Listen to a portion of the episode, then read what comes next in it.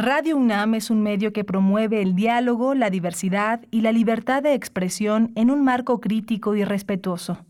Los comentarios expresados a lo largo de su programación reflejan la opinión de quien los emite, mas no de la radiodifusora.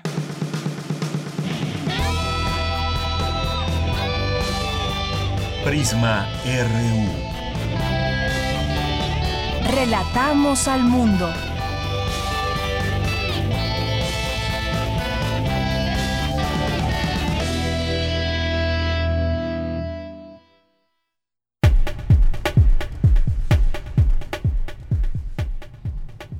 Muy buenas tardes, ¿cómo les va? Bienvenidos sean todos nuestros radioescuchas en este día viernes, viernes 18 de septiembre del año 2020.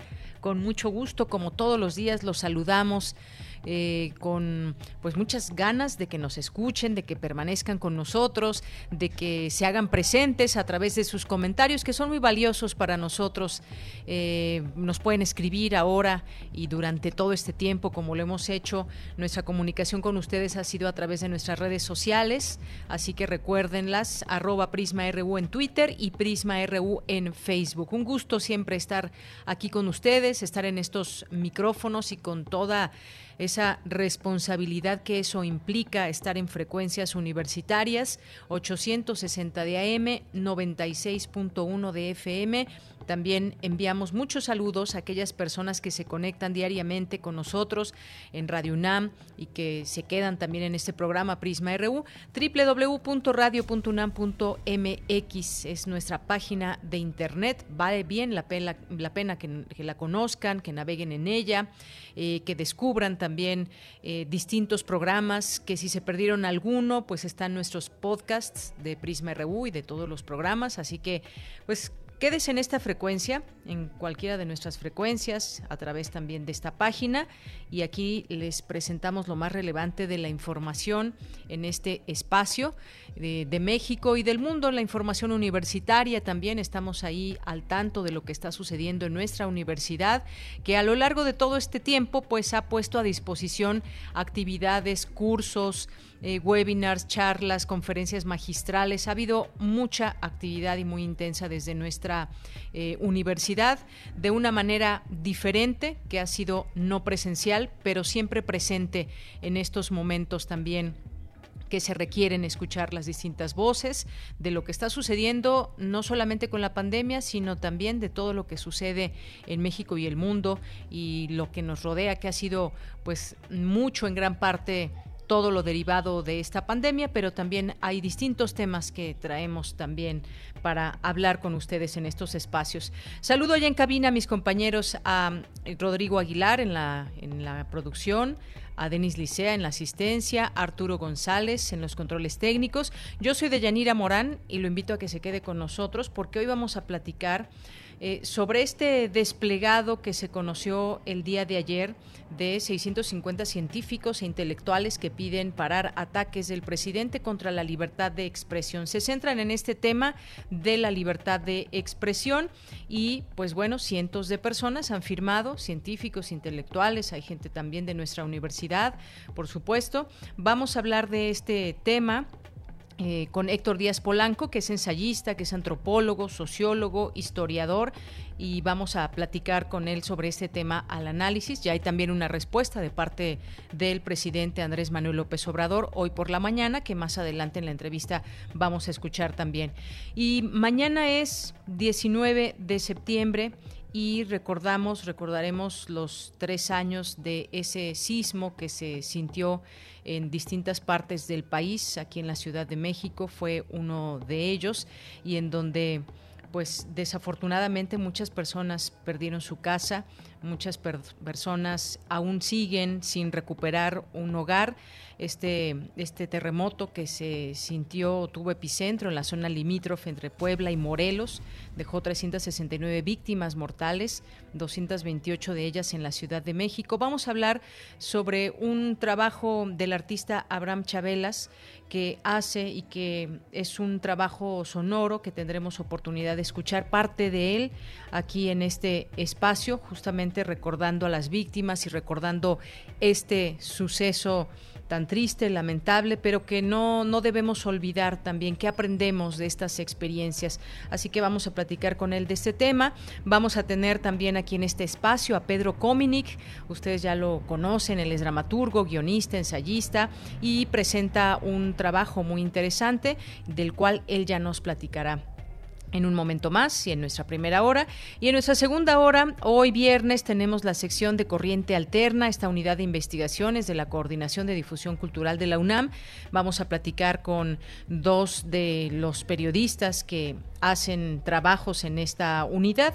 Así que, pues ellos son Chareni Márquez de la carrera de Ciencias de la Comunicación. Ella nos va a platicar sobre su trabajo de niños migrantes en estaciones migratorias. Eh, Hermilo Mendoza también estará con nosotros de la licenciatura en Antropología y él nos va a platicar de una, de una información que estará por publicarse y que habla sobre vacunas. Hoy es viernes de Refractario RU con Javier Contreras y también tenemos Melomanía RU con Dulce Hueta. Así que no se lo pierdan en este día viernes el programa. Estamos aquí acompañándoles en esta, en esta eh, tarde. Quédese con nosotros y desde aquí relatamos al mundo. Relatamos al mundo. Relatamos al mundo.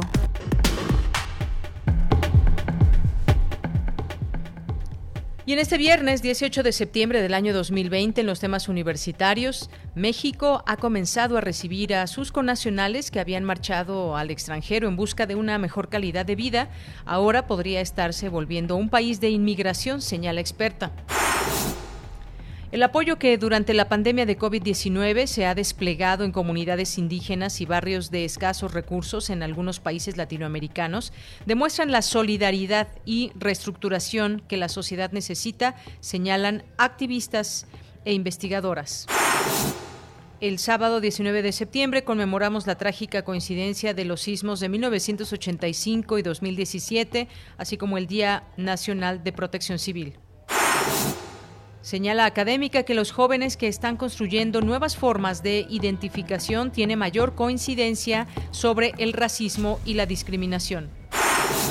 En los temas nacionales, luego de que intelectuales emitieran un pronunciamiento para reclamar que el presidente atenta contra la libertad de expresión, el mandatario López Obrador señaló que son ellos los que debieran disculparse por no alzar la voz cuando el país fue saqueado. El secretario de Defensa, Luis Sandoval, afirmó que en México no se produce el fentanilo, sino que este llega de China e India a los puertos de Manzanillo y Lázaro Cárdenas e inicia su trasiego por aire y tierra hacia Estados Unidos. A casi tres años del sismo del 19 de septiembre, cuando el colegio Enrique Repsamen colapsó, su dueña y directora Mónica García Villegas fue declarada culpable.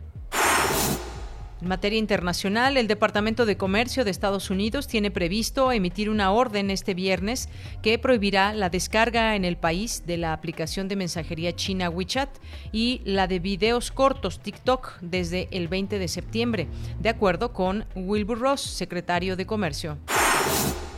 El cierre de la frontera con Estados Unidos a los compradores mexicanos, que el lunes cumple seis meses, se extenderá al menos hasta el 21 de octubre y con ello la crisis de comercios en McAllen, Laredo y otras ciudades del sur de Texas. Prisma RU. Relatamos al mundo. Una de la tarde con 12 minutos, la Secretaría de Salud informó que en México van 72.179 muertos por COVID-19 y 684.113 casos confirmados. Por su parte, la jefa de gobierno Claudia Sheinbaum anunció hoy, esta mañana, que la Ciudad de México continuará en semáforo color naranja la próxima semana. Detalló que esta semana hubo un ligero decremento en la cifra de pacientes hospitalizados en la zona metropolitana. Vamos a escucharla. Términos generales, lo que podemos decir es que en la última semana hay una ligera reducción en la hospitalización, muy ligera. Esto nos mantiene en semáforo naranja, digamos que sin la alerta que pusimos la semana pasada y estamos abriendo gimnasios de manera muy, muy estricta con cita, no puede haber más ocupación que el 30% y sabemos que es complicado hacer ejercicio con el cubrebocas, pero estamos orientando al uso de cubrebocas y el filtro sanitario que es muy importante que se utiliza en todos los comercios y particularmente ahora en los gimnasios. Y el uso de ventilación natural que también es muy importante. Entonces, Seguimos con las medidas sanitarias en todos los comercios. El objetivo es la prevención y el aislamiento de las personas positivas. Son los dos grandes objetivos. Bien, pues ahí está la jefa de gobierno Claudia Sheinbaum dando a conocer estos detalles de cómo pues cómo abrirán la próxima semana los gimnasios. 30% de aforo, va a ser con cita y se exhorta a que se use en todo momento el cubrebocas. Sí, seguramente será complicado, sobre todo quienes van a entrenar para correr, por ejemplo. Eh, pues bueno, se tendrá que respetar de manera exhaustiva estas, eh, estas reglas que permitirán la apertura de los gimnasios. Por lo pronto, pues seguimos en semáforo color naranja con este ligero decremento en la cifra de pacientes hospitalizados, que es justamente la medida que eh, permite saber si se puede cambiar el color del semáforo epidemiológico. Continuamos. Campus RU. Bien, en nuestro campus universitario vamos a iniciar con esta información de mi compañera Dulce García. México ha comenzado a recibir a sus connacionales que habían marchado al extranjero en busca de una mejor calidad de vida. Ahora podría estarse volviendo un país de inmigración. Cuéntanos, Dulce, muy buenas tardes. Así es, Deyanira, muy buenas tardes a ti, el auditorio de Prisma RU. El fenómeno migratorio implica un análisis amplio sobre las causas que llevan a las personas a migrar. Entre estas causas, de Yanira, se encuentra, se encuentra la pobreza, la falta de recursos, las persecuciones políticas o religiosas, o bien la búsqueda de una mejor condición de vida. Sin embargo, los países receptores no siempre están abiertos a la migración, lo que desencadena una serie de dificultades en las que el principal enfrentamiento que tienen los migrantes es el del rechazo. Al brindar la conferencia Migración, Retos y Realidades, organizada por el Colegio Nacional, la doctora Marín Machan, académica de la Universidad de las Américas Puebla, explicó la diferencia entre la movilidad de las personas y la migración internacional. Dijo que esta última implica que los estados-nación comiencen a atender el fenómeno migratorio. Vamos a escucharlo siempre ha sido ha, ido una movilidad humana, la migración internacional es un fenómeno relativamente reciente. Se lleva a cabo como hace unos dos siglos, porque la migración internacional se construye o que se lleva a cabo a la par con el surgimiento de los estados-nación y las fronteras o las fronteras que están creados por estos estados-nación. En otras palabras, la migración internacional no puede existir sin fronteras y estados. ¿sí? Entonces, eso es una pequeña diferencia, un pequeño diferencia o una pequeña diferencia, perdón, este, entre la movilidad humana y la migración internacional. De Yanira, la doctora Marchand refirió que, de acuerdo con las Naciones Unidas, en la actualidad aproximadamente un 3.5% de la población son migrantes es decir, 272 millones de personas. Detalló que el continente europeo tiene 82 millones de migrantes, América 59 millones y África del Norte y Asia Occidental 49 millones. 48% de estos migrantes son mujeres y 14% son jóvenes menores de 20 años. La académica destacó que el tipo de migración que más ha aumentado ha sido la de los desplazados forzados y detalló las razones de la siguiente manera. Hay mucha gente que ahora por cuestiones políticas, de violencia, este, de guerra, etcétera, etcétera, tiene que, huirse de su país. Aquí tengo que, señalar que estas cifras de los desplazados forzados también incluyen las personas que son desplazados eh, forzosamente dentro del interior de su país, que se llaman desplazados internos. Entonces, incluyen refugiados, solicitantes de asilo, y los desplazados internos. Y es casi como 40 hasta entre 40 y 50% de los desplazados son en realidad desplazados internos. En el contexto mexicano se puede pensar, por ejemplo, salir de Ciudad Juárez cuando había mucha violencia por los carteles o tenían que salir de Guerrero o de, de Veracruz por la misma razón.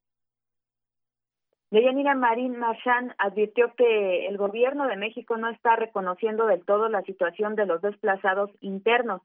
Añadió que el tema de los desplazados internos es importante porque mundialmente aproximadamente 30 millones de estos son niños menores de edad.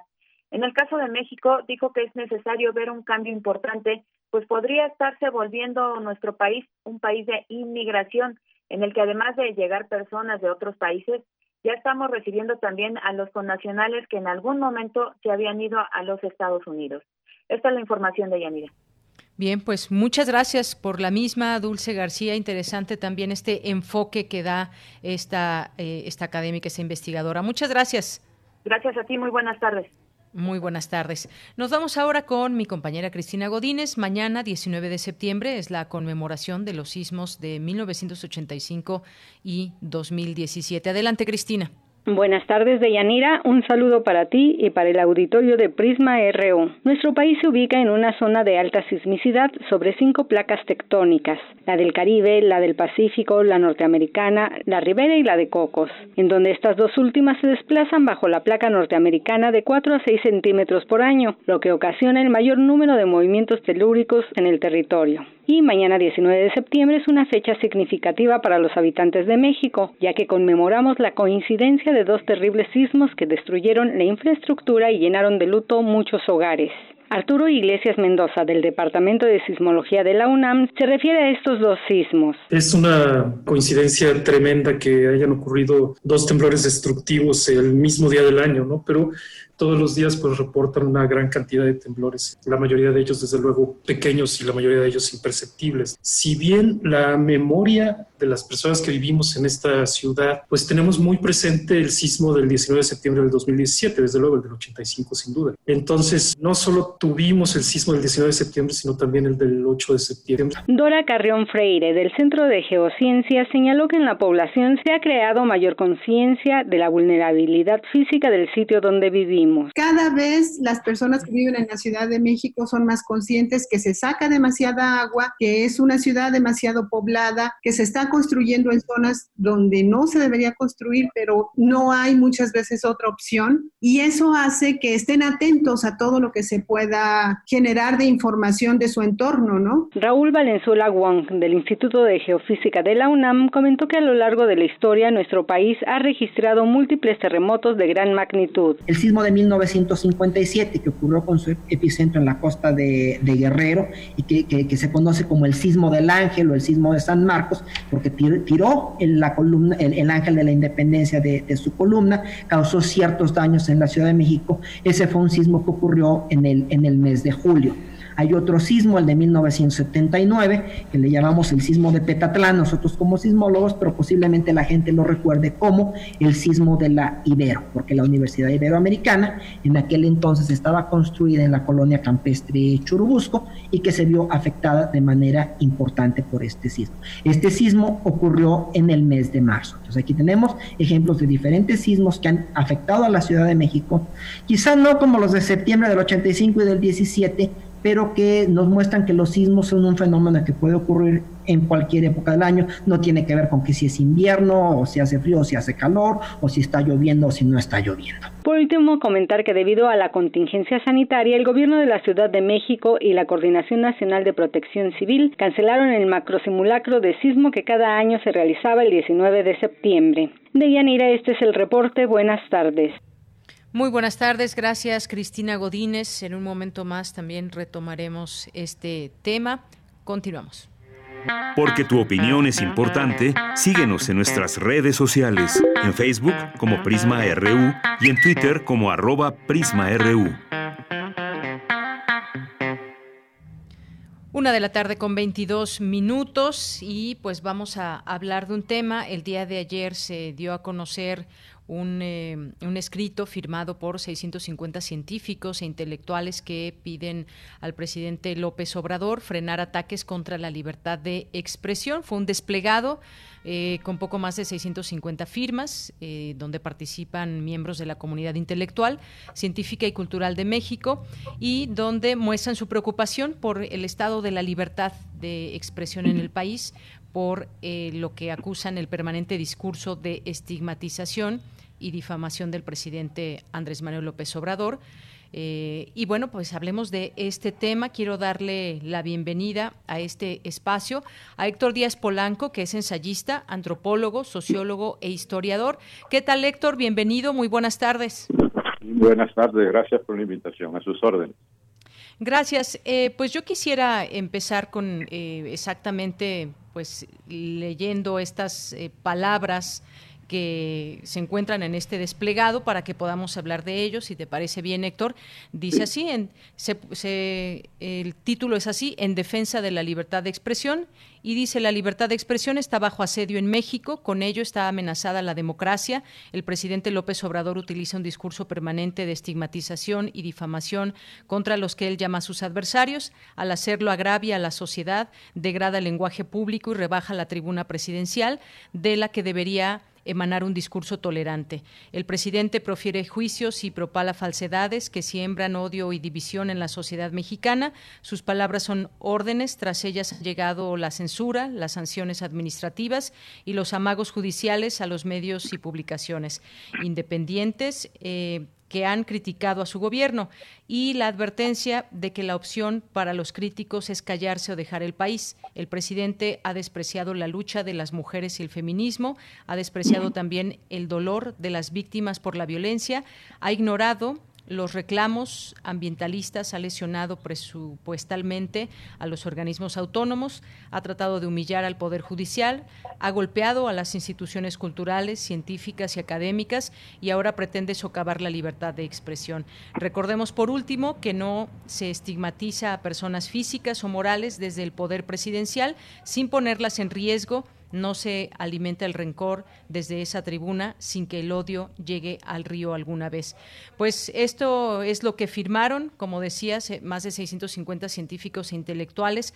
Hay personas muy valiosas de la comunidad científica e intelectual, Héctor, es un mosaico muy diverso, pero hay quien no firmó y que también son personas que hacen un trabajo muy valioso en la sociedad desde sus distintos expertise. ¿Qué opinas de este desplegado? ¿En qué estás o no de acuerdo, Héctor? Eh, para empezar, por supuesto, estoy de acuerdo con tu evaluación de que hay personas muy valiosas y respetables. Muchas de ellas son nuestros amigos y faltan muchísimas otras que supuestamente, seguramente, probablemente saquen el segundo documento con otros 650 o 700 eh, intelectuales. Es decir, esto es la expresión de la diversidad y la pluralidad de opiniones del país. Y eso no hay que considerar una tragedia, sino que hay, que celebrarlo. Ahora bien, entrando, entrando al documento, es una combinación de afirmaciones este, ligeras, este, interpretaciones de los firmantes y también de francas falsedades, de mentiras londas y, lirondas. Eh, pongo ejemplo, empiezan con una serie de consideraciones en el primer párrafo que son en parte interpretación o mentiras. Por ejemplo, eh, que la libertad de expresión está bajo asedio. Es una interpretación. Muchísimos otros, no solo yo, opinamos que por el contrario, la libertad de expresión en este momento en el país está en, en una etapa de esplendor. Por primera vez se pueden expresar todas las opiniones. En segundo lugar, hay mecanismos, hay instrumentos, hay canales, entre otras las redes sociales, a partir de los cuales eh, la libertad de expresión ha florecido de una manera excepcional. Así que es una afirmación, en el mejor de los casos, eh, una percepción de un grupo, pero no creo que, se pueda sostener mucho tiempo. Y que eh, eh, con ello está amenazada la democracia. La democracia igualmente en el país está incluso ensayando nuevas formas de expresión y de expansión. Por ejemplo, la llamada democracia participativa, no me entiendo para no agotar el tiempo, pero e, es evidente que no se puede sacar esta conclusión a partir de la primera declaración. Luego vienen mentiras abiertas en el, en el, en el, segundo párrafo del, del documento. Se dice que el presidente estigmatiza y difama a los adversarios. Bueno, es decir, que el presidente haga expresión de su punto de vista sobre diversos acontecimientos e incluso personas, medios, etcétera, no implica que los eh, que haga estigma ni ni tampoco que los difame. Ahora, si suponen que hay difamación, hay medios para combatir esta difamación. Y luego inmediatamente agregan que se ha llegado a la censura. Me gustaría conocer un caso de esto. ¿Censura? ¿En, qué casos? Eh, eh, me parece que eso es una afirmación muy atrevida. Sanciones administrativas, aquí sí hay un caso, el caso en Nexo, muy conocido, pero por el amor de Dios, eh, aplicar la ley en un caso en que se miente en un documento no no no implica algo fuera de fuera de lo común. Lo que es fuera de lo común es que por primera vez se esté haciendo en el país estas cosas estén haciendo estas cosas en el país antes se dejaban pasar ahora no se dejan pasar eso no me parece mala noticia sino muy buena y luego hablan de amagos judiciales. Ahí sí ya me perdí, no sé de qué se trata, pero bueno, por lo menos tranquiliza que solo sean amagos, ¿no? Y luego ya entran en una etapa verdaderamente delirante porque empiezan a hablar de las opciones de los críticos, que es callarse o abandonar el país. Me imagino que esto, tomando como referencia unas declaraciones de Taibo II, de Ignacio Taibo II, y llegan finalmente a una etapa en que afirman que ANLO ha despreciado las luchas de las mujeres y al feminismo. Si hay una etapa histórica donde ha adquirido una relevancia especial y se ha traducido incluso en políticas públicas, en actitudes, etcétera, y apoyo a las mujeres, ha sido esta etapa en que estamos viviendo, que ha despreciado el dolor de las víctimas, dicen. Pero por amor de Dios, Ayotzinapa. ¿Cuándo había recibido el caso de Ayotzinapa la atención eh, que se ha dado a, los, a las víctimas en esta etapa? Pasta de conchos, en donde por primera vez se toma la cosa en serio y se toma la decisión de atender a las víctimas. Están francamente eh, mintiendo de manera abierta. Y que se han ignorado los reclamos de los ambientalistas. El gobierno que ha suspendido la, la concesión de mineras y a mineras que, prácticamente habían casi eh, entregado la mitad del territorio nacional a las empresas corporativas de, minas. Eso, eso sale de, de, toda proporción. Y finalmente, que las instituciones culturales, científicas y, académicas han sido golpeadas. Bueno, sí, sí, entiendo que lo que quieren decir es que han recibido ajustes en sus eh, presupuestos, etcétera, y eso es un hecho conocido y admitido por todos. Pero que eso implique un golpeo y no se explique a partir de las dificultades económicas que, se crearon en el país, sobre todo y, especialmente a partir de la, de la pandemia, me parece muy ligero. De tal manera que se trata de un documento con el punto de vista de un grupo que no creo que comparta la mayoría de los académicos, pensadores, escritores, creadores del país. Bien, Héctor, muchas gracias por esta, esta primera eh, opinión, eh, análisis sobre esto que se firmó, sobre este desplegado. Eh, ya hubo una, una respuesta por parte del presidente López Obrador por la mañana. Me gustaría que lo escuchemos y, y sigamos platicando, si te parece bien. Con mucho gusto, gracias. Adelante. Ayer los intelectuales orgánicos sacaron otro desplegado hablando de que se afecta la libertad de expresión no sé cómo se les afecta si sacan un desplegado quienes guardaron silencio cómplice durante las atrocidades del periodo neoliberal. Yo entiendo cinco sexenios consecutivos viviendo al amparo del poder público, pues este los hace reaccionar de esta manera. Nosotros no vamos a censurar a nadie. No vamos a perseguir a nadie, van a tener siempre garantizadas todas sus libertades. No somos autoritarios. Uh, ah, ahí está la respuesta, eh, Héctor Díaz Polanco, del presidente López Obrador esta mañana. ¿Qué opinas de esta respuesta? Porque él habla de que no, a nadie se le está censurando. En todo caso, si nos vamos al periodismo, pues las cosas se, se documentan y hay, pues evidentemente, editoriales diferentes en los medios de comunicación y podemos tener un eh, diario como La Jornada, como El Universal, un Reforma, eh, periódico al que, por cierto, sí ha hecho alusiones específicas. Pero, ¿qué opinas de esta respuesta del presidente? Bueno, el presidente creo que eh, ha, traído a la memoria varias cosas. En primer lugar, el hecho de que hubo mucho silencio de muchos de esos firmantes en etapas anteriores respecto a, verdaderas amenazas a la libertad de expresión, verdaderas censuras, verdaderas persecuciones incluso, gente que tuvo que salir del país. Hay muchos ejemplos, o de personas que tuvieron que abandonar su posición eh, en comunicación, en el caso de Aristegui, etcétera, etcétera. Eh, el silencio fue estruendoso. Eh, y ahora eh, en realidad eh, manifiestan lo que yo creo que es la característica de este documento. Este documento expresa la idea de un grupo de que solo ellos tienen derecho a hacer expresiones en los medios, a comandar, digamos, los puntos de vista, etcétera, etcétera. Y que ahora, en medio de la pluralidad que niegan y que les espantan, que les, les, les espanta, perdón, este, manifiestan su inconformidad. Pero estos eh, intelectuales, una parte muy importante de ellos, en 2006, en la elección durante la cual se produjo un fraude descomunal, un fraude electoral, emitieron un documento. Y en ese documento dijeron cosas tan terribles como esta. En este país puede haber errores en el conteo de los votos, pero no puede haber fraude. En 2006. De tal manera que es, es recurrente este comportamiento de dar, dar la espalda a la realidad y en una especie de, de, auto, eh, de, de, autismo intelectual, suponer que solo su punto de vista tiene validez. Eh, eh, en segundo lugar, el, el, el, planteamiento del presidente me parece importante porque da garantías y todos estaremos atentos a que esto se cumpla estrictamente, de que no va a haber en este país conculcación de los derechos de expresión, libertad de expresión y de pensamiento. No va a haber pensamiento único porque eso no lo permitiremos ninguno de los mexicanos.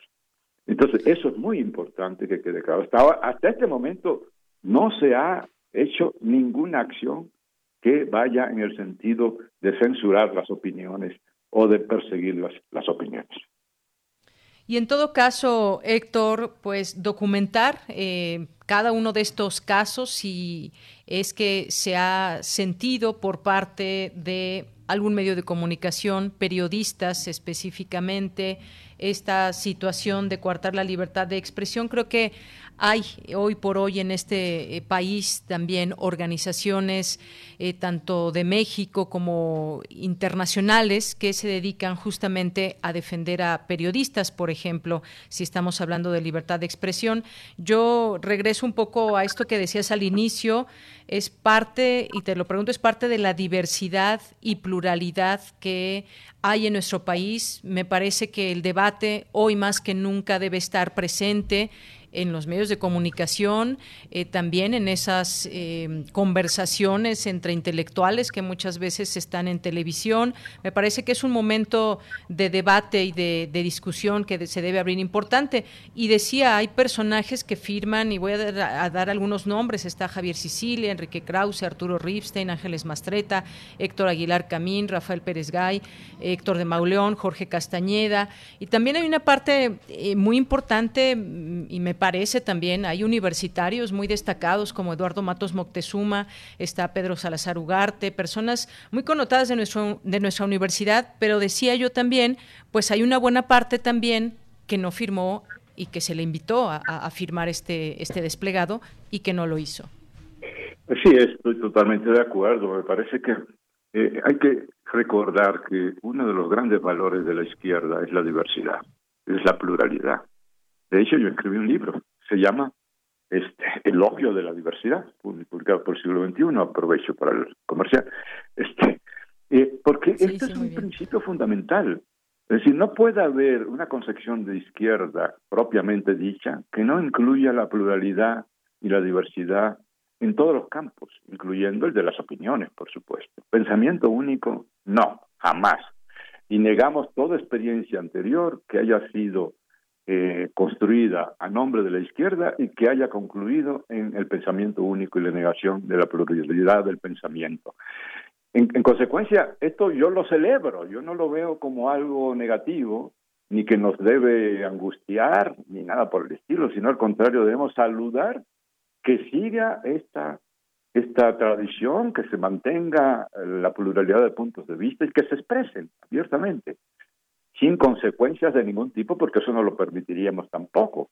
Es eso de que vamos ahora a perseguir ideas, eh, y menos en un proceso de de transformación como el que está viviendo el país. Pero es un punto de vista de un grupo que hay que respetar y que hay que responder, responder con, con argumentos indicando que están haciendo un acotamiento del proceso real y que no están tomando en cuenta la complejidad del proceso y están queriendo, a nombre de la libertad de expresión, eh, conculcar el derecho, particularmente del presidente de la República, justamente a expresar libremente sus ideas. Eso me parece de una gran gravedad, no, no, es posible esta, esta ambigüedad eh, respecto a la cuestión de la libertad de expresión. Muy bien, pues Héctor Díaz Polanco, muchas gracias por estar con nosotros aquí en Prisma RU. Nos toca también a los medios ser parte de ese gran debate, de darle voz a las eh, distintas opiniones, a los distintos enfoques de lo que está sucediendo en el país. Di lectura tal cual que engloba la opinión de quienes firmaron, eh, tal cual leí este, este desplegado.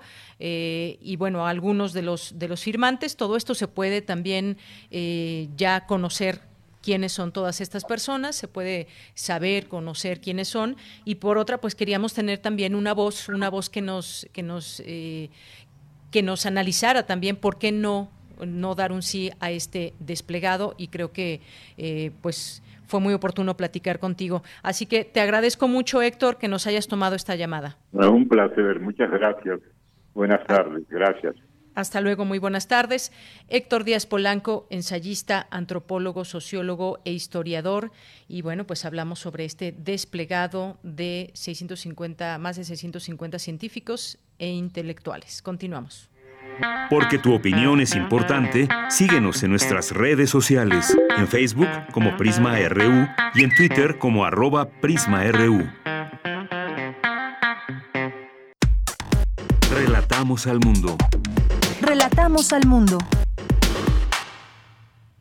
Es la una de la tarde con 40 minutos y vamos a platicar un poco de un trabajo que refiere, un trabajo artístico que nos da cuenta también de todos esos sonidos y recuerdos que tenemos de un sismo como el del 19 de septiembre de 2017 eh, se cumplen tres años de ese, de ese sismo, pero también recordamos en esta fecha 1985 y vamos a platicar en esta ocasión con el artista Abraham Chabelas, que es promotor cultural, es un artista sonoro y a quien le doy la bienvenida en este espacio. ¿Qué tal, Abraham? Muy buenas tardes.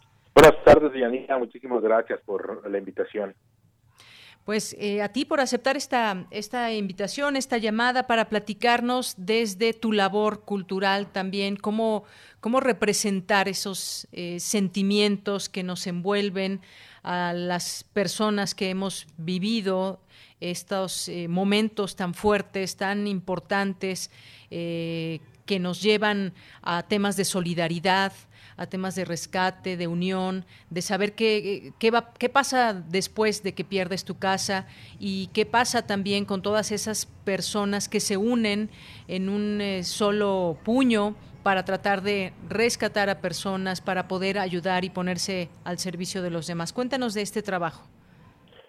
Pues precisamente eso, ¿no? No estamos exentos de, todo lo que sucede en, nuestro contexto, en nuestra realidad. Eh, desafortunadamente lo que ocurrió hace tres años nos afectó a todos en mayor o, menor medida eh, cada uno tiene su catástrofe, su pequeña tragedia, y bueno, algunos acudimos a las labores de rescate por, por eh, convocatoria en redes sociales, eh, se corrió la voz vía WhatsApp o Facebook, y pues ahí vamos con, con nuestro equipo, con grabadoras, con micrófonos, con audífonos, y ya estando en los edificios colapsados, pues tratar de aportar un poco. Eh, creo que, que ninguno tenía como conciencia de a qué íbamos en realidad, ¿no? Que qué íbamos a hacer, pero las ganas de, de apoyar, las ganas de, de, de, ayudar, de ser útiles, de, de poder eh, dar un granito de arena a, a, a, la ciudad, pues nos movió para, para poder acudir. Y ya estando ahí, la realidad nos cayó encima, ¿no? Tener la responsabilidad de escuchar, de detectar, de poder decir, aquí hay un sonido, aquí hay una voz, aquí aquí este escuché algo pues implicaba también horas esfuerzo de, de, todo un equipo de personas que estaba ahí con sus manos con las palas con los picos tratando de, de, de encontrar sobrevivientes no y posteriormente eh, pues con todo este material que se grabó que se registró porque no era la idea pues registrarlo no iba iba con con la idea de, de aportar pero en el momento de de hacer eh, la escucha para poder eh, detectar si había una vida, pues tendrías que ponerle rec a la grabadora, ¿no? Eh, escuchar todo este material, pues también fue una especie de, catarsis y una, una especie de, aportar a, la memoria, a, a no olvidar a, que estamos, eh, no estamos exentos de, de una tragedia como esta, que, que si bien lo veíamos lejanos hace tres años, al, el sismo del 85, pues desgraciadamente eh, la, la historia se repite y, y fue catastrófica también. Así es, Abraham. Y pues bueno, me gustaría que, que nos platiques eh, dónde podemos escuchar este material. Como sabemos, ganó el tercer lugar en el concurso de documental sonoro en español, Sonodoc Chile 2017. Eh, y bueno, pues ha tenido distintos reconocimientos. ¿Cómo, ¿Dónde podemos escuchar este, este trabajo? Porque es un trabajo largo, aquí pues no vamos a poderlo escuchar todo. Es un trabajo eh, largo, me parece que son aproximadamente 20 minutos de duración. Escucharemos una parte antes de despedirnos, pero cuéntame dónde podemos conocer ese trabajo. Justamente eh, en estos tres años es la primera vez que lo vamos a mostrar en México. Creo que eh, eran momentos muy sensibles todavía hacerlo de, de una manera reciente, pero eh, nos pareció pertinente que con esta distancia ya era justo poder eh, compartirlo con el público mexicano y lo estaremos eh, proyectando en una manera de exposición virtual en las plataformas de marejada.indisciplina en Facebook y en Instagram, que es un eh, proyecto de, de eh, arte, de, de cuestiones eh, de generar espacios independientes. Entonces pueden buscarlo en Facebook y en Instagram, marejada.indisciplina. A partir del día de mañana ya estará ahí a disposición del público. Muy bien, bueno, pues eh, yo recomiendo que lo puedan escuchar. Ya tuve oportunidad de escucharlo y me parece que nos embulle a todo esto y eh, que sucedió y que pues vivimos de alguna de alguna manera y que nos vuelve a poner la, la piel chinita, que nos vuelve pues a soltar alguna lágrima y sobre todo pues también eh, tratar en todo esto de salir adelante. Me parece que México sale adelante, pero también reconociendo esa solidaridad y aprendiendo, sobre todo teniendo un aprendizaje en todo esto. Pues, eh, Abraham, si quieres agregar algo más, con mucho gusto te escuchamos y me gustaría que pues, nos digas qué vamos, eh, qué vamos a escuchar. Este es un documento que es uno de los eh, de lo ocurrido en uno de los edificios colapsados. Cuéntanos. Sí, eh, el edificio al que yo uh, acudí fue el de Bolívar y Simón Popoca. Después de muchas horas de, grabación, seleccioné esto que quedó en 20 minutos con 17 segundos, precisamente, también tratando de, hacer ahí una especie de, homenaje con, el número al año del, del desastre. Y bueno, eh, Silencio para Rescatar es, es una, un homenaje con muchísimo respeto y muchísimo cariño a toda la gente que padeció, que sufrió y también un reconocimiento a la gente que salió a ayudar, que salió a, con sus manos a mover escombros, a llevar despensas, a, a apoyar y pues nada, que no nos olvidemos que, que sigamos adelante y que tengamos en cuenta que todo está latente siempre la pandemia también nos lo recuerda, ¿no? Que, que seamos solidarios todo el tiempo. Claro que sí, eso, eso es lo que, lo que recordamos también en, distintos momentos, no solamente en un terremoto, sino en distintos momentos que hemos vivido como país, como mundo, y la solidaridad es una, una palabra que es una acción que conlleva a tratar de ayudar en todo esto y de hacer eh, de ser empáticos. Pues vamos a despedirnos, Abraham Chabelas. Eh, muchas gracias por haber estado con nosotros, por platicarnos de este trabajo. Rápidamente, eh, recuérdanos dónde podemos escucharlo. A través de Facebook e Instagram, marejada.indisciplina, o también pueden accesar a mi página de Facebook, Abraham Chabelas, y ahí estarán los links para que lo puedan escuchar a partir de mañana. Muy bien. Pues Abraham Chabelas, muchísimas gracias y nos quedamos con este esta parte, un, solamente una pequeña parte de este gran trabajo que has hecho para que la gente pues más o menos sepa de qué se trata. Muchas gracias. Gracias, doña Neira, un abrazo. Un abrazo, hasta luego. Pues vamos a escuchar justamente justamente este esta parte del trabajo de Abraham Chabelas. Adelante. Silencio, por favor. Ami. ¡Helen! ¿Están ahí? Mi silencio ayuda bastante. ¿Sí los escuchaste? Escuché ruido, pero es que como hay mucho ruido, aunque se callen, están moviendo palas y así, y, todo, y detecta todo. Sí, sí, sí, ya sí. ¡Silencio! ¡Silencio! nombre de que va a entrar? ¡Calderón! Grite fuerte, de favor. A las tres, haga un ruido. Grite, por favor. Uno. No te muevas, dime diez. Tres no escucho nada. ¡Silencio!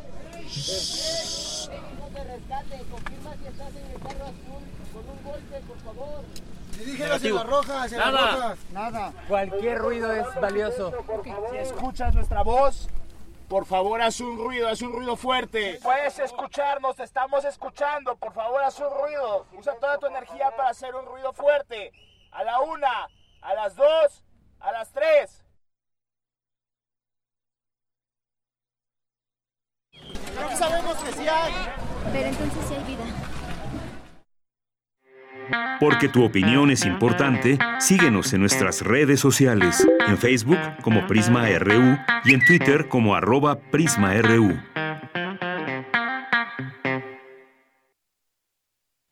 Bien, continuamos. Es la una de la tarde con 50 minutos. Y bueno, después de estos sentimientos de pronto encontrados que nos provoca eh, recordar y escuchar eh, sonidos eh, de rescate, sonidos de intento de, de, rescatar a personas y de toda esta unión, pues bueno, hoy vamos a tener también, vamos a dar un giro a la información y vamos a ponernos un poco más relajados para este viernes y con las buenas noticias que nos va a presentar Pedro Cominic, que ya está en la línea telefónica. Él es dramaturgo, guionista, ensayista, muchas cosas, cabaretero, ¿por qué no? Pedro Cominic, que nos va a platicar de Story, porque se integra como autor en esta aplicación como autor de, la serie El Nigromante, pero dejemos que él mismo nos lo platique. Y bueno, pues bienvenido Pedro, ¿cómo estás? Muy querida Deyanira, ¿cómo estás? Oye, sí, este, quedé en una coyuntura curiosa. Pero muchas gracias por la invitación, como siempre, ella Prisma. Claro que sí. Bueno, pues una de tus, una de tus filias, Pedro, es el erotismo. Y la verdad es que lo haces muy bien, ya sea narrando, contando, cantando, escribiendo. y en esta ocasión, pues nos encontramos desafortunadamente a la distancia, porque siempre es un placer verte, poder darte un abrazo y que podamos charlar en cabina. Pero por esta ocasión, pues escucharé tu voz al oído a través de estos audífonos. Y Pedro, quiero que nos cuentes paso a paso sobre este tu nuevo proyecto de una serie erótica, El Nigromante, en esta aplicación de Story. Cuéntame. Así es, fíjate que está siendo como un, una ventana maravillosa ahora a partir del confinamiento, eh, que la verdad es que como bien decías de repente creo que la, la audiencia que ha tenido la gentileza de acompañarme en mis trabajos, sobre todo en escena, tanto tanto en el cabaret, en el teatro, en la televisión, ahora con el sexo nuestro cada día en Canal 22 y en, y en el cine, no tiene tan presente mi, mi labor como autor, creo yo. Pero bueno, siendo que soy dramaturgo, he escrito más de cuarenta y tantos espectáculos, tanto para, para la escena tradicional como para el cabaret. Eh, fui columnista de Milenio Diario, de la revista MX, en fin, he tenido la fortuna de compartir con grandes plumas que me enseñaron muchísimo. Pero nunca había tenido la oportunidad, nunca me había dado el tiempo, siendo honestos, pues, de escribir prosa de ficción, ¿sabes?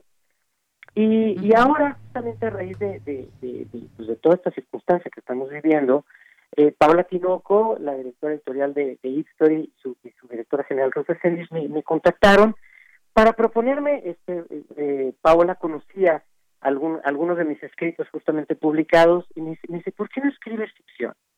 Y, y, justamente a raíz del éxito que ha tenido el sexo nuestro cada día, como bien dices tú, tiene mucho que ver también con lo que ha sido mi, mi labor como músico, ¿no? Interpretando a, a, a Billie Holiday, a, a Nina Simone, a todas estas voces icónicas de un, de un modo de erotismo a lo mejor desgarrado, a lo mejor lúdico, ¿no? Según sea el caso. Y ahora como, como en el contexto de que estaban los foros y los teatros cerrados y que tenía este tiempo de reflexión en casa, abocarme a ello. Y creo que el resultado, el resultado me tiene muy contento. Eh, creo que así está siendo un, un soplo que refresca sabrosamente de la dramaturgia y el guionismo. También yo soy el head writer de, de Sexo Cada Día en el 22. Y, y no tengo que estar constreñido a que a que a, que lo que lo que estoy creando suceda físicamente en hora y media sobre las tablas, creo que me está dando una, una ventana de posibilidades de creación enorme. Y por ello el nigromante, que es la historia de Maese Darío, de un alquimista en el siglo XII, eh, en, Europa Central, me está dando la oportunidad no solo pues de tener esta, esta eh, posibilidad de acto de creación y, y, de, y de volcarme creativamente este tanto a las letras, por un lado, la gente sabe que Story es esta aplicación que puedes bajar a tu teléfono móvil, yo que sé, como Spotify, ¿no? Donde tienes tanto la versión en texto como la versión en audiolibro, en, en audiolibro para aprovechar también como el tránsito de un lugar a otro, etcétera, en vez de consumir música, que más ya todos tenemos las playlists que hemos estado escuchando ya este, repetidas hasta la saciedad, ahora poder acercar a la literatura de esa manera. En el caso de Nigromante, yo mismo haré las narraciones de, de estos capítulos de esta, de, esta saga erótica que estoy escribiendo para, por entregas para History, y que me permite también homenajear a una serie de plumas que han mirado muchísimo tiempo, como lo es Anaïs Nin. La verdad es que los, los textos de, de, principios del siglo XX ya me parecen fabulosos. Lamentablemente creo que algunas de las traducciones que hay de los 50 justamente tienen esta cosa como un poco gasmoña de, de, de decir que ella toca la flor de su secreto, cuando ella es muy clara sobre sobre su cuerpo, sobre sí misma, sobre su pulsión sexual. Y entonces homenajear esa claridad de plumas como, como, como la suya, como de Margarita Ursenar, que también admiro muchísimo, pero, pero ensamblarlas en un entorno este que también lo pienso un poco como un, un humilde homenaje, por ejemplo, al nombre de la rosa de Humberto Eco, ¿no? que tenga como este tipo de coloración en las atmósferas, sí. pero nutrido finalmente también de la experiencia que ha sido el sexo nuestro, del, del, trabajo con los sexólogos del sexo nuestro a lo largo de este año y medio, bueno, el trabajo que he hecho desde mi trabajo, desde que subí a las tablas del cabaret de la mano de la maestra Jesús Rodríguez, este, asesorado por Marta Lamas y por gente de ese calibre, pues, desde hace muchísimos años, uh -huh. y que normalmente, por ejemplo, ahora en el sexo nuestro, lo he encaminado a, a la conciencia social, a la educación, a la formación, ahorita poderlo tomar exclusivamente desde un lugar estético, y crear letras y crear narraciones que lo que buscan es sensibilizarte y acercarte al placer. Así es. Oye, pues eh, situaciones eróticas, sensuales, haciendo gala de este conocimiento que tú tienes sobre la sexualidad y que ya nos platicas y te hemos visto, por supuesto, ahí en Canal 22. Eh, cuéntanos un poquito sobre cuándo, a ver, cuándo empieza la serie para que te podamos escuchar, cada cuándo, eh, qué duración tiene y un poco quizás, no sé si quieras contarnos un poquitín de quizás de, le, de la historia para que nos dejes con la curiosidad. Ay, encantado de la vida, mi querida Yanira, porque más ya muero porque me leas con una copita de vino. Ah, muy bien, claro que lo haré, ¿eh? Claro sí, que sí. sí. Eh, el Nigromante estrena sus primeros tres capítulos este próximo miércoles 23. Estará ya disponible, estarán disponibles en la aplicación y a partir de eso habrá un capítulo semanal. Son capítulos breves, que eso es un poco la, la, la identidad, pues, de la modalidad de Story. Son capítulos entre tres y seis cuartillas, un poquito como era el formato, ¿te acuerdas del Código Da Vinci de Dan Brown, que eran uh -huh, capítulos uh -huh. cortos, sabrosones? Sí, sí. Y, y para mí también es un poco, ¿sabes? Un homenaje a, a, a, este, a Leroux, ¿no? A ese fantasma de la ópera escrito en pasquines por entregas, ¿no? Que te obliga a tener este suspenso semanal, a Balzac, ¿no? A todo a toda esta este pega después de, de, grandes autores del romanticismo que justamente eh, llevaban a un viaje pues anecdótico a la gente semana con semana. Creo que también para mí, para mí eso es, eso es, eso es otro gran reto muy sabroso. Será una serie larguita, este, que tenemos contemplados entre 35 y 42 capítulos. Y, de, y, y, y, lo que la, la narración de lo que va es la historia de Maese Darío, de Titania, un alquimista pansexual en el siglo XII, eh, ahorita te platicaré un poco por qué este periodo que me interesó muchísimo. Sí. Y me encontré justamente en, eh, en, en, los mitos de las leyendas templarias magdalénicas, es específico. Eh, el mito de la búsqueda del elixir primigenio, un poco en esta misma idea de la piedra filosofal, el cáliz de Cristo, etcétera, muestra estas, estas búsquedas místicas, nigrománticas templarias, de el título que, que, que contaba la leyenda que era, era un preparado que contenía la esencia de lo que nos hace ser humanos, de lo que nos daba la pulsión de vida, que es como esta gran preocupación templaria, ¿no? La trascendencia, la posibilidad de trascender un ciclo de vida humana. Y el maestro Darío se descubre un día como, como, el, ser, como el ser señalado para crear este, este, este preparado, este elixir, y debe hacerlo a lo largo de un ciclo lunar, pero los ingredientes se encuentran a partir de su choque y su encuentro con distintos cuerpos. Y a través de la posibilidad de la entrega de un ser humano a otro, es como se va a cre crear este fluido esencial de lo que nos define como justamente como humanos. Y yo creo que desde ahí también hay esta gran posibilidad para mí, como un, una, un autor varón latinoamericano, de escribir un erotismo distinto a lo que tradicionalmente se lee. Yo creo que mucha de la literatura erótica por vagones, desafortunadamente siempre es como muy utilitaria y muy violenta. Eh, pienso un poco, y, y, por supuesto sin desacreditar su importancia estética e histórica, pienso un poco en Bukowski, ¿no? Que tiene esta manera de acercarse, eh, sobre todo al cuerpo femenino, de, como, como uh -huh. depositarias, como, como, como, como de una manera utilitaria y hasta cierto punto este, cosificante. ¿sabes? Bien. Y, y, y, la idea es buscar el erotismo desde un lugar justo, mucho más humano y mucho más equitativo, diría yo. Muy bien, Pedro. Pues me da mucho gusto eh, saber que pues bueno, vaya que te pusiste a trabajar en esta en esta cuarentena y nos das este esta oportunidad ahora de conocer este otro trabajo que también sabes hacer y que podremos disfrutar en los siguientes días ya un capítulo semanal nos dices y pues eh, se nos ha acabado el tiempo, pero quiero que nos vuelvas a decir esa eh, eh, pues cuál es el paso uno, dos y tres para escucharte. Primero hay que bajar la aplicación de Story Exactamente, y después... o sea, tanto para Android como para iPhone, como los dos, el iOS, son los Muy dos bien. sistemas que hay. Bajas la aplicación, haces una cuenta que es incluso más sencilla que una cuenta de Twitter, o sea, no te requiere uh -huh. absolutamente nada y tienes acceso a una buena parte eh, de manera gratuita de las historias que tienen stock. Tienen plumas como Mónica Ladín, uh -huh. está Julia Santibáñez, está Alberto Chimal, o sea, uh -huh. y hay también muchos autores jóvenes, eso es muy atractivo de la, de la, de la plataforma. Bien. Y nos puedes buscar tanto por el título de la serie o del relato corto que elijas o por autor. Uh -huh. y este, Perfecto. Y ahí hay como todo este universo, pues justamente de, de acercar nuevamente la lectura y la narrativa a la vida de cada uno de nosotros. Claro que sí. Pues te escucharemos, por supuesto, que no se nos olvide la copa de vino. Pedro Cominic, te abrazo desde aquí, te mando toda la buena vibra, te seguimos en todos tus proyectos y pues gracias por seguirnos mostrando tu talento. Muy buenas tardes. Muchísimas gracias, Daniela. Te mando muchos abrazos y también ya lo te platicaré de algo nuevo que hago para Canal 22, Catarsis 22, que se estrena el día siguiente, el 24, por Facebook Live de Canal 22. Así que vienen muchas cosas nuevas. Qué bueno. Pues muchísimas gracias. Un abrazo, Pedro. Igualmente, abrazos y besos. Hasta luego, Pedro Cominic. Pues ahora a conocerlo también en esta faceta eh, a través de Ipstory.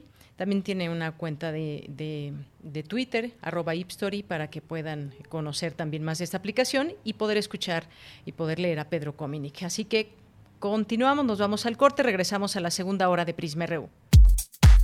Prisma RU. Relatamos al mundo.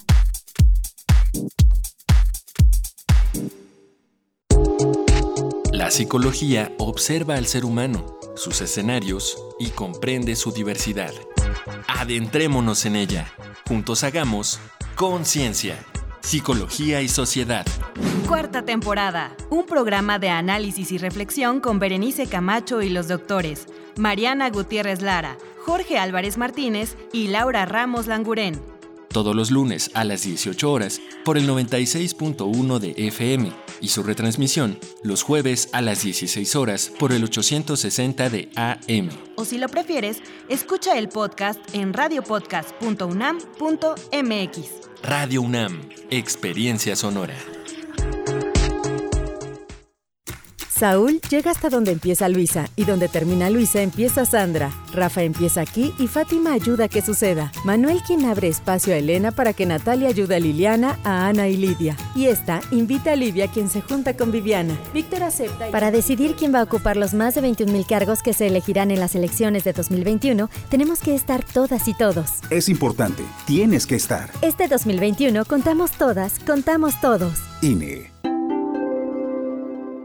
En el regreso a clases, la escuela va a tu casa. Más de 1.600.000 maestros están listos para trabajar a distancia con sus alumnos. Los libros de texto gratuitos están disponibles para descarga en conalitech.sep.gov.mx. De lunes a viernes transmitiremos las clases en televisión abierta. Consulta los horarios en los sitios oficiales y no pierdas ni una clase. Cuando el semáforo se encuentre en verde, estaremos juntos. Hoy permanecemos unidos por ti. Gobierno de México.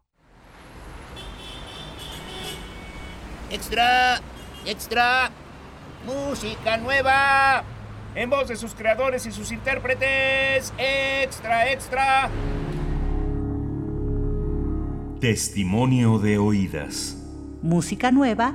En voz de sus creadores. En voz de sus intérpretes. Martes y jueves a la 1 a.m.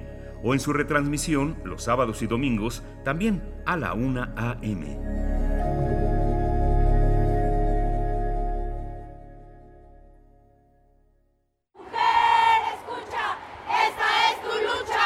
La sociedad está cambiando.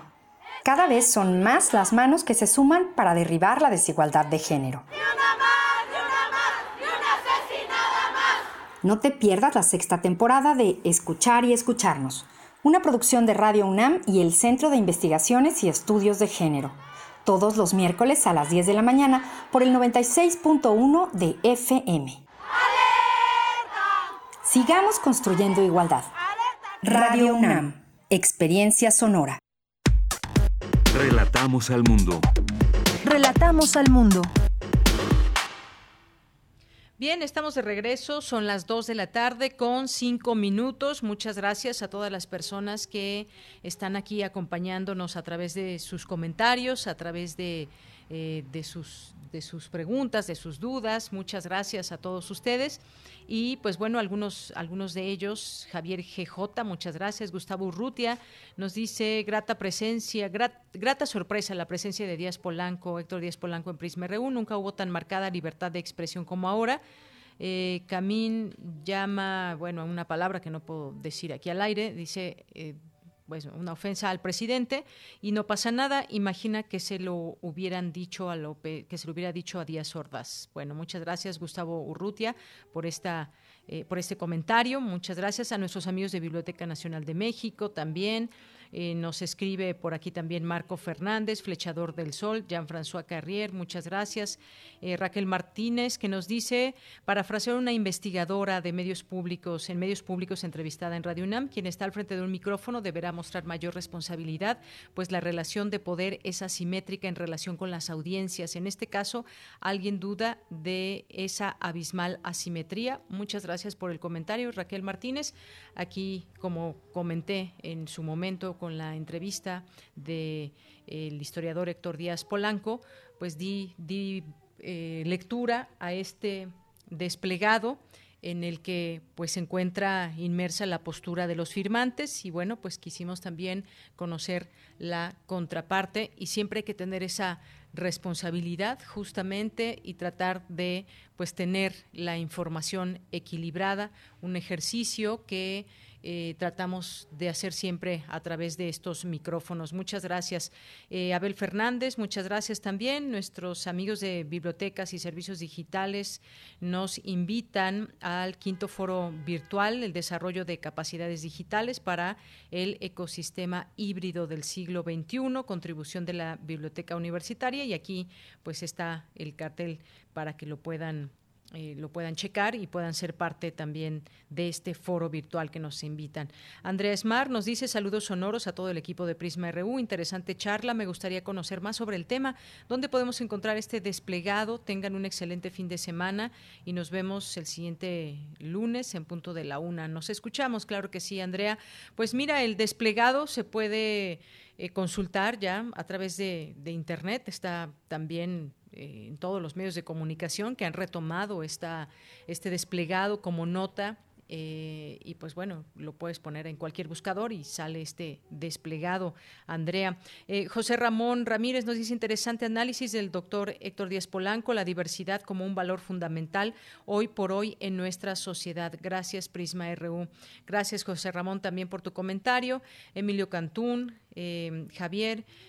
También nos escribe por aquí Guerrero, Marco Fernández, Fernanda Osnaya, también muchas gracias. Edgar Chávez García nos dice, y ese peligro va más allá de las declaraciones presidenciales.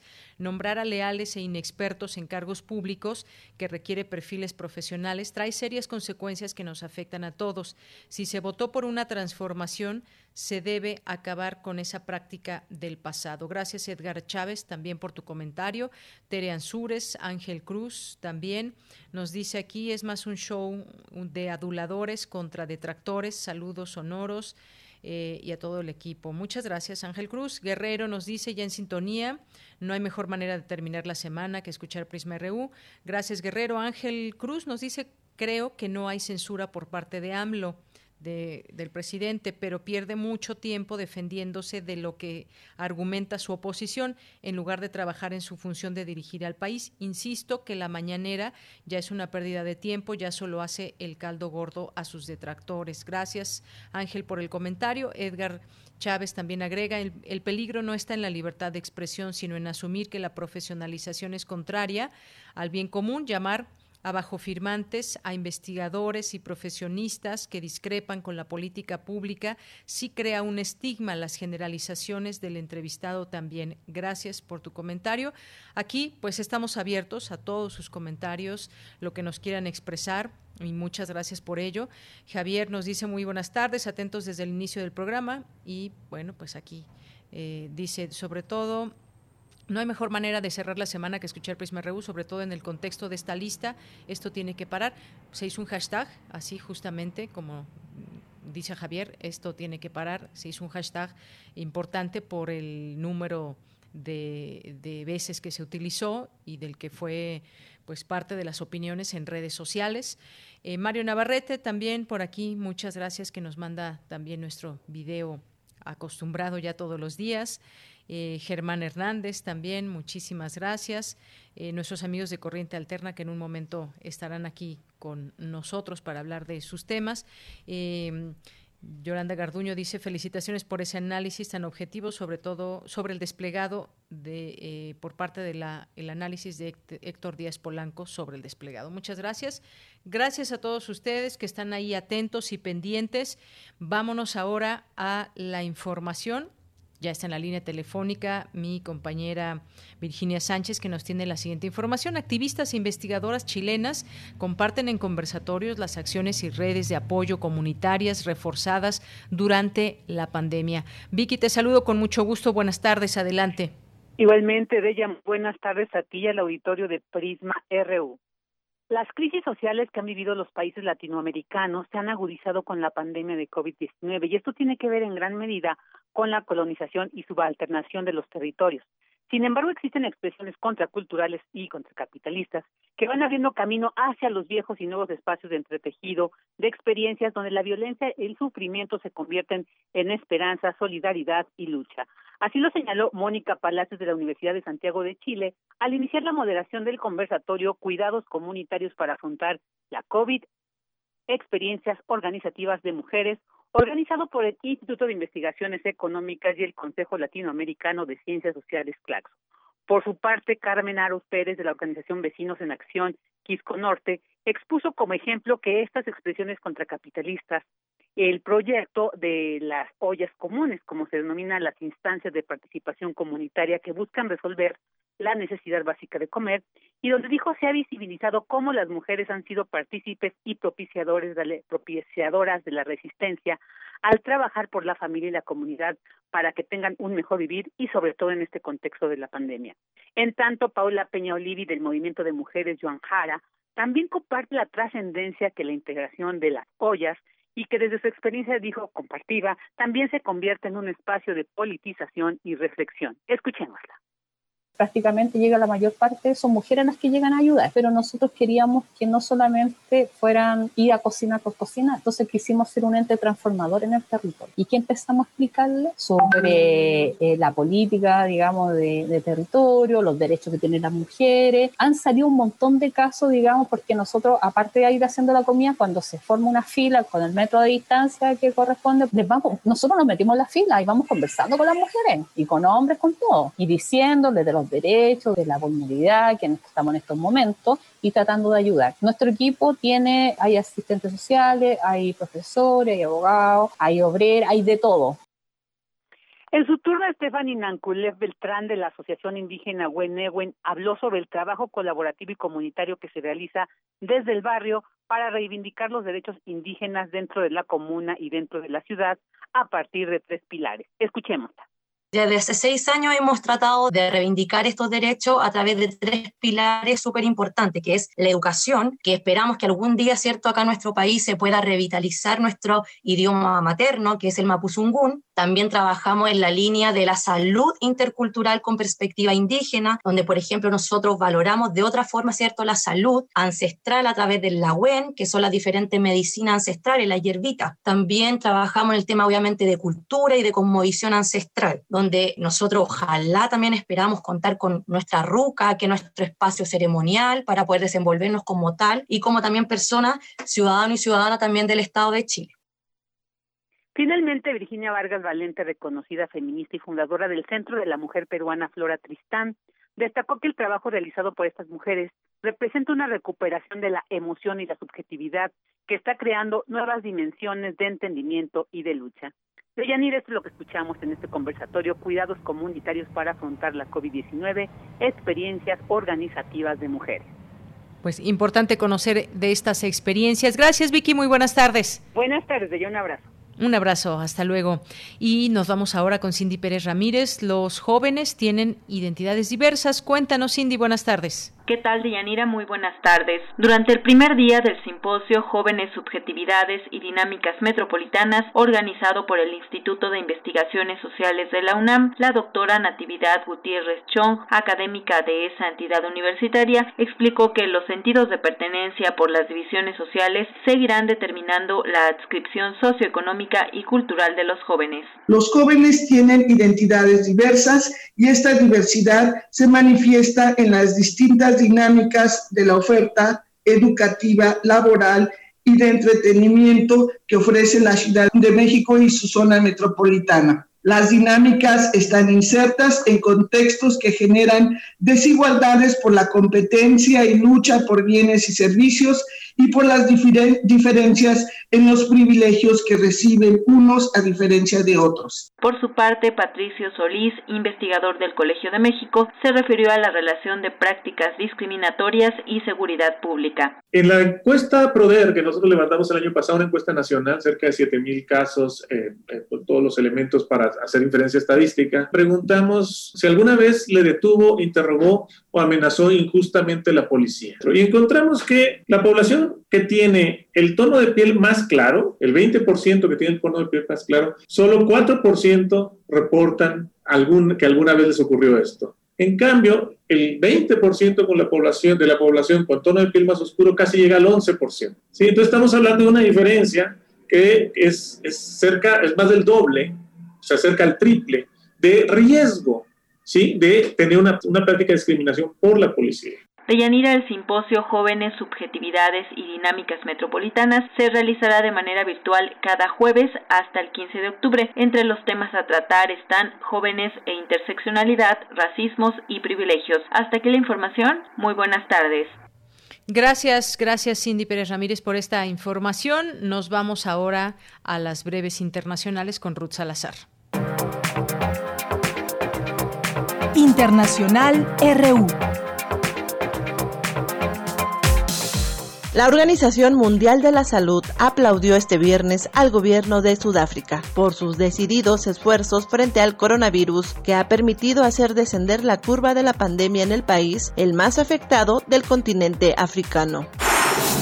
Guatemala reabrió este viernes todas sus fronteras que mantenía cerradas desde marzo para contener la escala de contagios de COVID-19, enfermedad que ha golpeado al país con más de 84.300 casos y 3.000 muertos. En cambio, el gobierno de Cuba expresó su preocupación por la evolución de la pandemia en Ciego de Ávila, donde han crecido los contagios, así como en La Habana, principal foco y donde se han impuesto medidas más estrictas para prevenir contagios, incluido un toque de queda.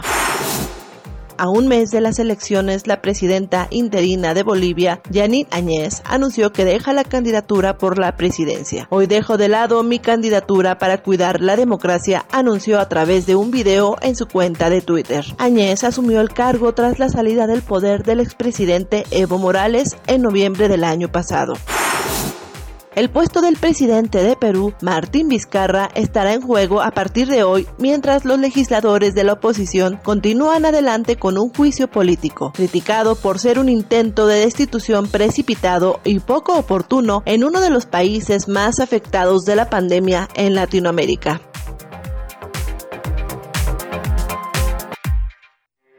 Porque tu opinión es importante, síguenos en nuestras redes sociales, en Facebook como Prisma RU y en Twitter como arroba PrismaRU.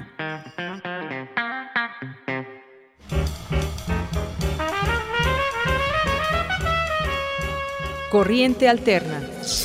Periodismo veraz y responsable. Un espacio de la Coordinación de Difusión Cultural, UNAM.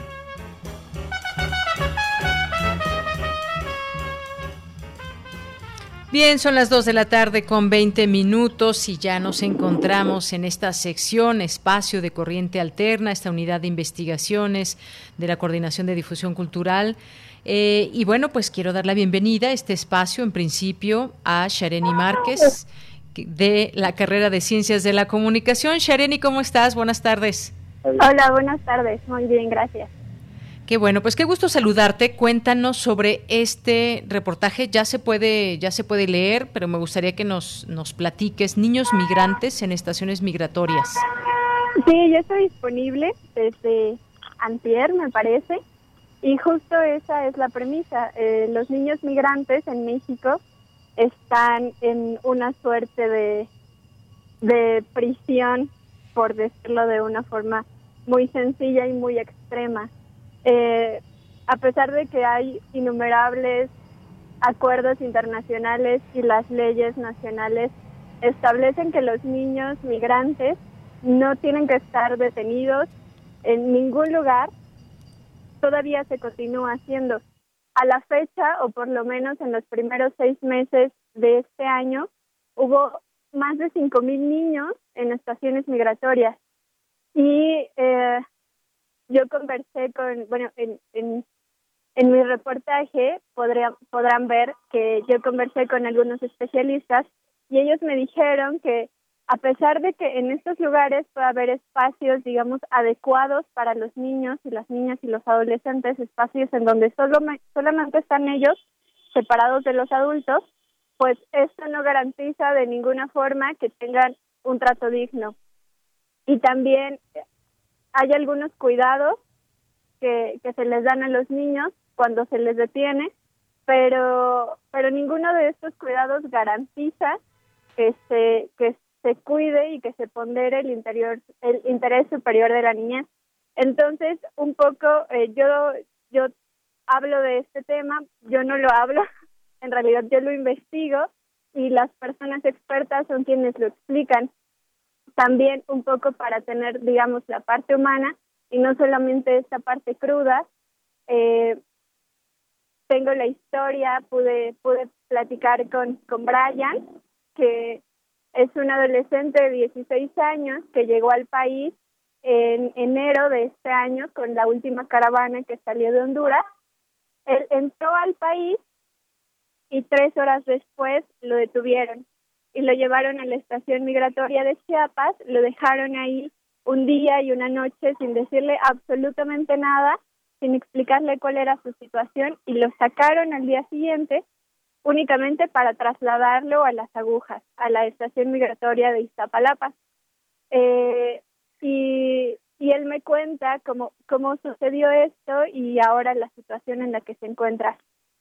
Brian tiene una historia que, que digamos, no tiene algunos rasgos que podrían resultar comunes entre las historias de los niños, las niñas y los adolescentes migrantes, pero, pero es una historia muy humana y una historia que también nos habla de otro tipo de perfiles de, de personas menores de edad que se mueven y que migran hacia México y que tienen un trato que, que no debería de estar pasando. Algo que, que me dijo Alejandro, Alejandro de la Peña de Sin Fronteras es que simplemente no hay lugar para las personas menores de edad en las estaciones migratorias.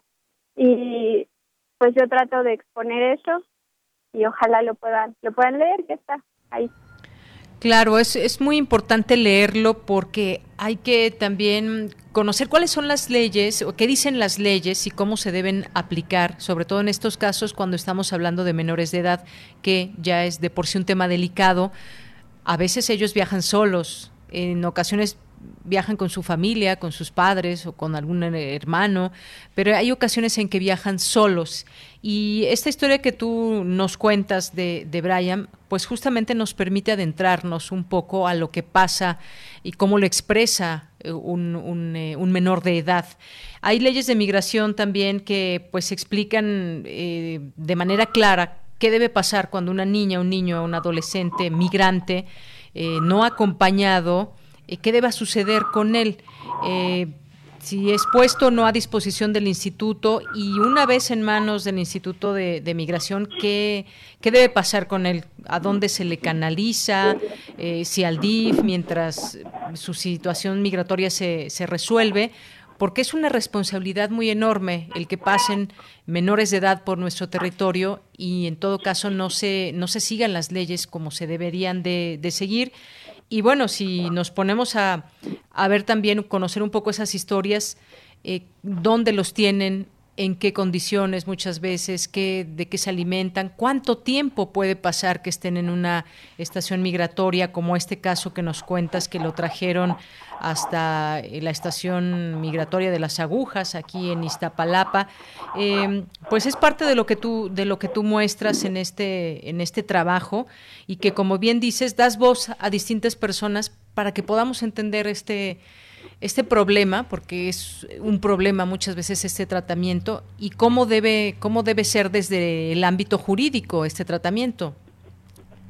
Sí, claro, o sea, podría parecer que es muy claro eh, que está bien establecido cuál debe ser el trato y cuáles deben ser los protocolos cuando hay un niño, una niña o un adolescente migrante, pero pero justo lo que me decía Diana Martínez de la International Coalition es que hay dos razones principales por las que hay niños y niñas en estaciones migratorias y la primera justamente es que eh, es la regla y no la excepción. Hay, digamos, una, una rutina que ya tienen las personas del Instituto de Migración muy encarnada y esa rutina precisamente es llevar a los niños, a los, a, los niños, a las niñas y a los adolescentes a las estaciones migratorias.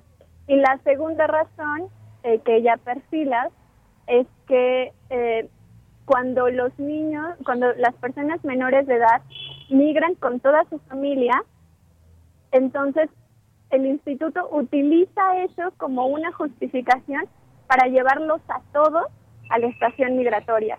Y eso los pone en condiciones muy complicadas, en condiciones de las que incluso la ONU ya habló y ya expuso, ya le sugirió al Estado que debe de modificar, pero pero pues todavía eso no ocurre. Les comento que todavía en este en, este año hubo miles de, de personas menores en estaciones migratorias.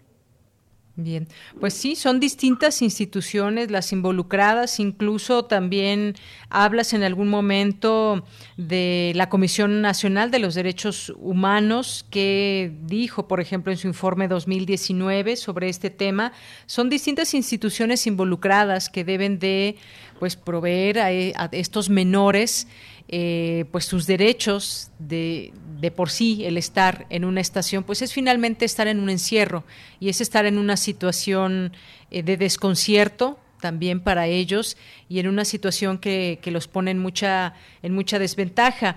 Eh, ¿qué, ¿qué, te dicen o cómo qué, qué se plantea desde los derechos humanos? Pues desde los derechos humanos eh, se dice que en todo momento se, se, debe proteger el interés superior de la niñez y el interés superior de la niñez, eh, me explicaron, justo, justo la abogada Diana Martínez, es básicamente que el, el menor de edad esté bien, que tenga todo el bienestar posible en salud, en educación, familiar, incluso en el lugar en el que está.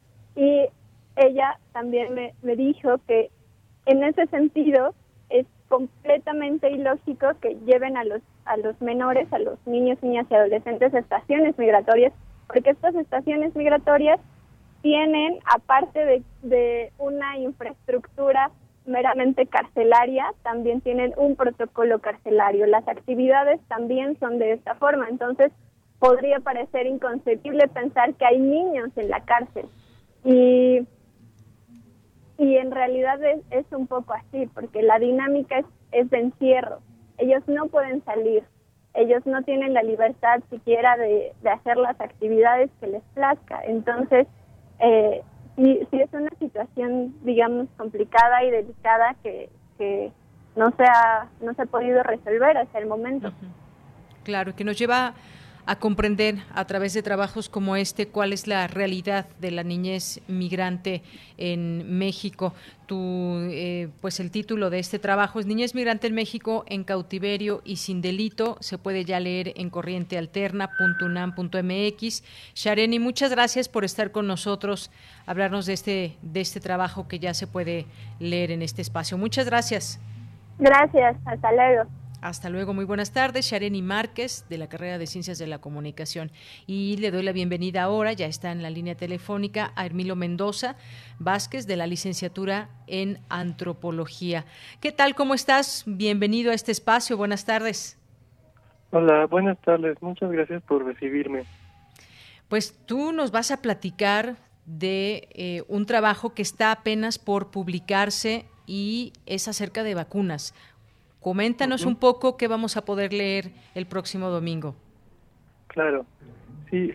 Eh, en el artículo por publicarse hacemos un recuento eh, sobre, primero, los proyectos de vacunación que están en desarrollo en México, eh, los problemas que, que, que confrontan sobre conseguir financiamiento y sobre contar o no con la capacidad de investigación ya instalada y también retomamos un poco la historia de la vacunación en México sobre cómo en, a finales del siglo XX eh, México comenzó a perder su capacidad de producción y desarrollo de vacunas de manera local, por lo cual ahora la vacunación eh, depende en gran medida de laboratorios privados muy bien, y laboratorios privados, y justamente pues es un, un, trabajo que pues nos referirá, te pregunto, nos referirá a lo que está pasando en el mundo con esta prisa que hay por sacar una vacuna y que hemos eh, tenido oportunidad de conocer que son varios los laboratorios que están trabajando digamos, de manera lo más pronto posible, haciendo las pruebas y llevando a cabo todos estos, estos procesos y que pues finalmente eh, hay varias y hubo ahí una situación, por ejemplo, con AstraZeneca. ¿Qué más, eh, qué otro enfoque nos ofreces a través de este trabajo eh, próximo, Hermilo? Sí, en, en, el artículo, por ejemplo, también abordamos mediante testimonios de investigadores eh, como la doctora Laura Palomares del Instituto de Biotecnología en la UNAM o el doctor Mauricio Rodríguez en la Facultad de Medicina, eh, el tipo de situaciones que día a día confrontan los investigadores y las investigadoras al tratar de desarrollar su, pues, sus procesos de investigación y de desarrollo de vacunas, que muchas veces han tenido que recurrir, por ejemplo, al uso de fondos personales o fondos propios ante la falta de inversión ya ante la falta de inversión existente para sus equipos de trabajo. Así es, esto es muy importante que se mencione porque, fíjate, en algún momento también aquí platicábamos con una persona que está desarrollando eh, junto con un equipo una vacuna en San Luis Potosí. Hablaban de todo este tema también de la parte económica, cómo de pronto pues se vuelca a toda esta parte de recursos hacia ciertos, eh, ciertos laboratorios, pero pues se deja de lado también investigaciones importantes que se puedan hacer que están ligadas también a encontrar una, una vacuna o incluso se están llevando a cabo también trabajos específicos para, para hacer una vacuna, pero no se cuenta con esos mismos eh, presupuestos que se cuenta en otros, eh, en otros sitios. Y estos testimonios seguramente pues, nos, nos plantearán justamente este tipo de situaciones donde pues en temas tan eh, grandes, desarrollos tan importantes como estos, se necesitan muchos recursos, mucho conocimiento, mucha investigación y también muchos insumos. Así que, pues el próximo domingo tendremos oportunidad de leer este este trabajo tuyo, Hermilo. ¿Algo más que quieras agregar? Eh, sí, un aspecto importante sobre el desarrollo de las vacunas eh, lo destacan los investigadores que consultamos para el para el artículo. A estas alturas ya venimos arrastrando como país esos rezagos de presupuesto, de capacitación, eh, entonces no no se trata de que México vaya a desarrollar la vacuna, de ya nos ya llegamos tarde a ese proceso, sino de que ante futuras pandemias, que es muy probable que lleguen nuevos virus, eh, tengamos en ese momento la capacidad, en, ahora sí, de desarrollar eh, vacunas y tratamientos en el territorio nacional. Muy bien. Bueno, pues te agradezco mucho que nos platiques de este trabajo que tendremos oportunidad de leer, de conocer el próximo domingo, también a través de este espacio de Corriente Alterna. Hermilo Mendoza, muchas gracias por estar con nosotros en Prisma RU. Gracias. Hasta luego, muy buenas tardes. Bien, pues fue Hermilo Mendoza Vázquez de la licenciatura de Antropología. Pues estos dos trabajos que ahora nos presentan en esta ocasión, en esta sección que tenemos los viernes con nuestros amigos de Corriente Alterna, vamos conociendo estos, em, estos textos, reportajes, perfiles que han tocado temas muy diversos y que nos mantienen ya en atención, ya esperamos esos trabajos que van publicando poco a poco y que se ha logrado pues hacer eh, eh, cosas muy importantes tomando en cuenta también pues eh, los temas coyunturales que vamos viviendo en distintos aspectos de salud, derechos humanos, en distintos aspectos que ellos nos muestran, en género también hemos tenido aquí oportunidad de, de platicar de trabajos que han hecho en este sentido, de ciencia, así que no se lo pierdan y conozcan este portal si es que no lo conocen, corrientealterna.unam.mx. Continuamos. Prisma RU. Relatamos al mundo. Bien, y pues rápidamente les voy a, leer este eh, boletín informativo que surge desde nuestra universidad. Instalan la Universidad Nacional y el Estunam Mesa para Revisión Contractual y Salarial. La UNAM y el Sindicato de Trabajadores de la UNAM, el Estunam, instalaron formalmente la mesa de negociación para la revisión del contrato colectivo de trabajo y las prestaciones para el bienio 2020-2022, así como la revisión salarial con vigencia del 1 de noviembre de 2020 al 31 de octubre de 2021. En el auditorio de la Dirección de Relaciones Laborales, el secretario administrativo de la UNAM, Luis Álvarez y Casa Longoria, y el secretario general del Estunam, Agustín Rodríguez, expresaron su voluntad para encontrar a través del diálogo y el trabajo conjunto los mejores resultados en beneficio del personal administrativo de esta institución. Ambas partes externaron su disposición para entablar un diálogo abierto y respetuoso y su determinación de llegar a un acuerdo satisfactorio. Eh, una situación inédita, Luis Álvarez y Casa Longoria manifestó que este proceso ocurre en una situación inédita en la que se ha propuesto que la gran mayoría de las sesiones sean de carácter no presencial. Eh, dijo textualmente, haremos el mejor esfuerzo para atender las solicitudes que nos presentan. Les pido comprensión por las condiciones especiales de la emergencia sanitaria y por las circunstancias particulares que vive nuestro país en términos de las implicaciones que ha tenido esta pandemia en la actividad económica y las cuestiones fiscales. En su oportunidad, Agustín Rodríguez Fuentes indicó que están conscientes de la problemática que se vive y que expondrán un pliego petitorio paralelo con algunos temas a priorizar para que pueda incorporarse en el proceso de discusión. Bien, pues después de esto nos vamos ahora al refractario RU.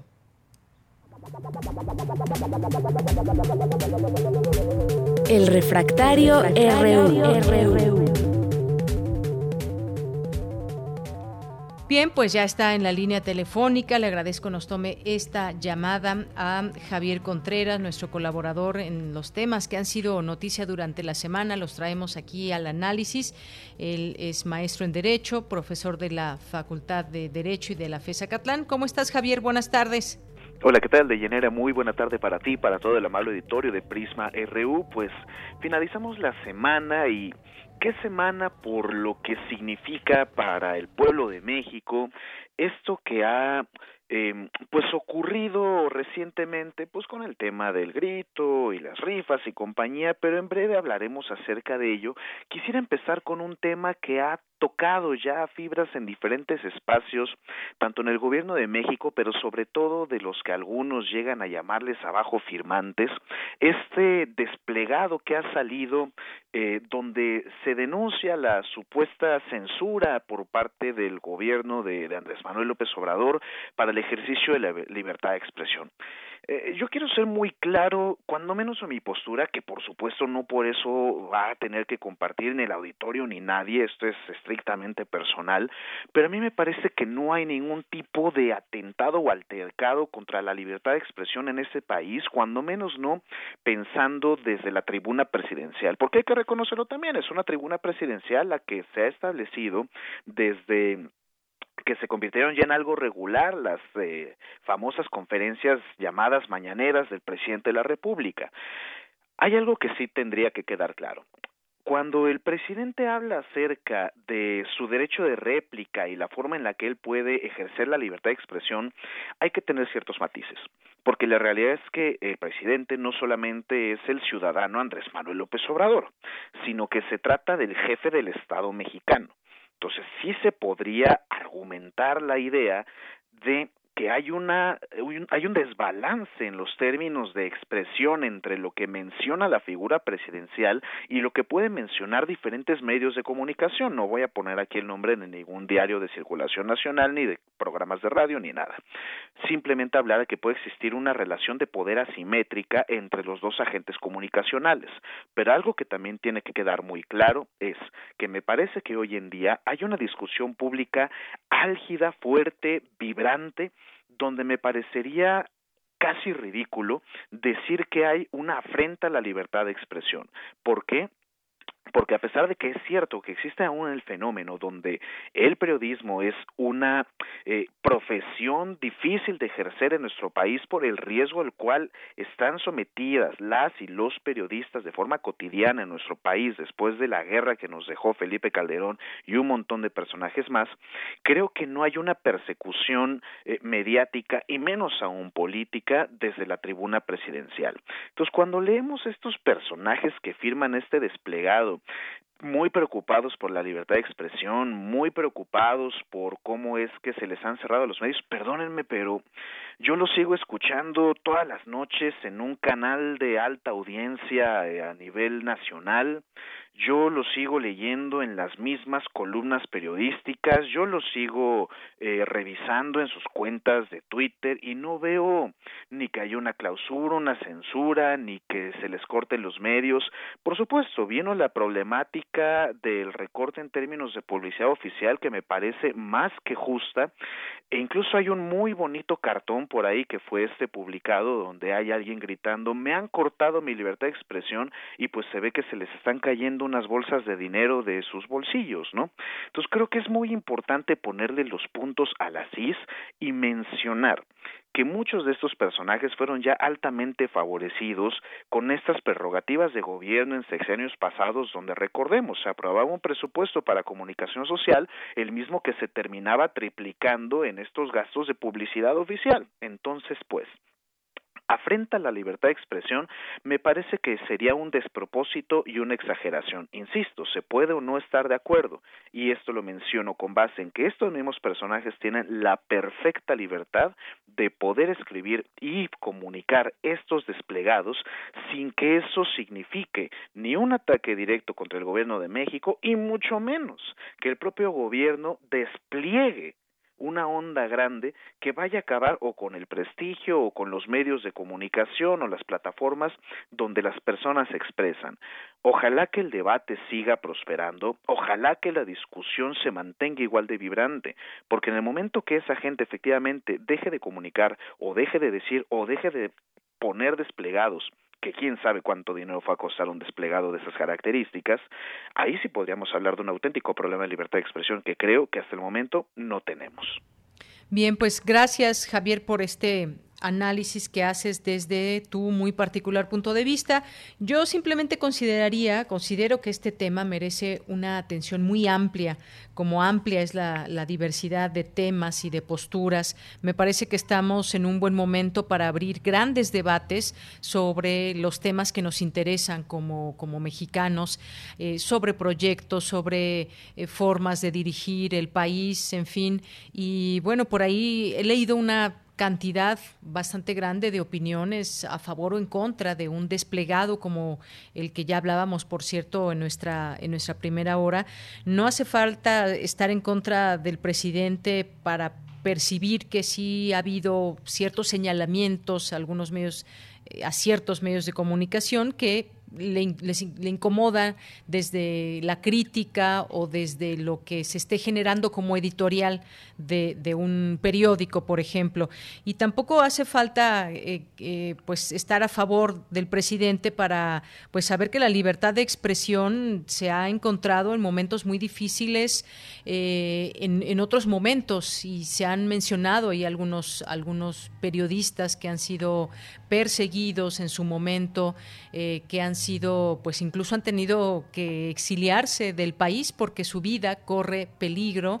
Y bueno, pues eh, recuerdo una Anabel Hernández, por ejemplo, eh, también está la misma Olga Warnat que ha platicado todo esto, no pudo sacar un libro hasta apenas en estos en estas semanas, un, libro que pues le costó muchísimo, según ella misma lo platica, la propia Carmen Aristegui, en fin, ha, habido muchos casos, no solamente estos, que me parece que son muy eh, visibles estos, pero ha habido muchas otras situaciones con periodistas perseguidos desde el poder y pues me quedo con esto. Creo que, este tema merece una atención muy amplia, tal como es la diversidad en este, en este país. Hay muchos, eh, muchas personas que firmaron este, este desplegado, muchas otras que no, y me parece que hay que mantenernos en este, en este debate.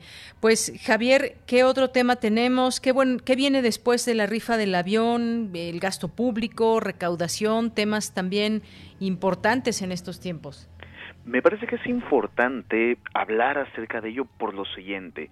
He leído en muchos espacios algunas expresiones que dicen que bueno, ya podremos hablar de algo más que no sea el avión presidencial. Y sí, qué bueno que podamos hablar de algo más, pero creo que merecería cuando menos, diría el director de la Facultad de Derecho de nuestra universidad, un corolario.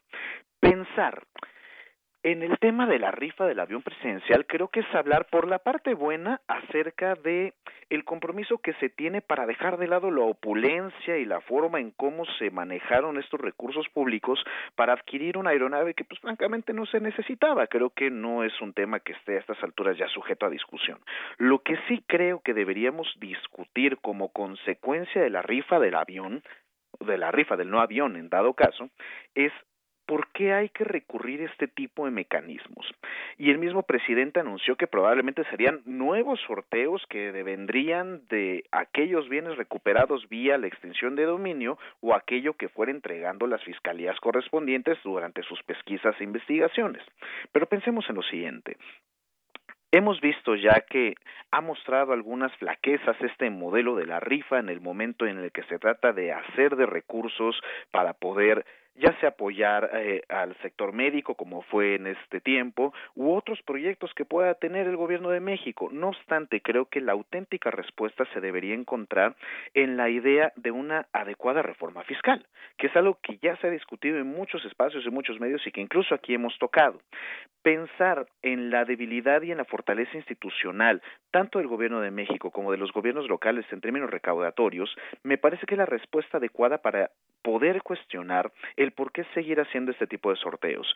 Me parece algo bueno cuando hablamos del nivel discursivo, cuando hablamos acerca del compromiso del gobierno de México para mostrarle a la ciudadanía que lo que les fue despojado, que lo que les fue robado, puede retornar a ellas, a ellos convertido en un servicio público después de una rifa o algún otro tipo de procedimiento.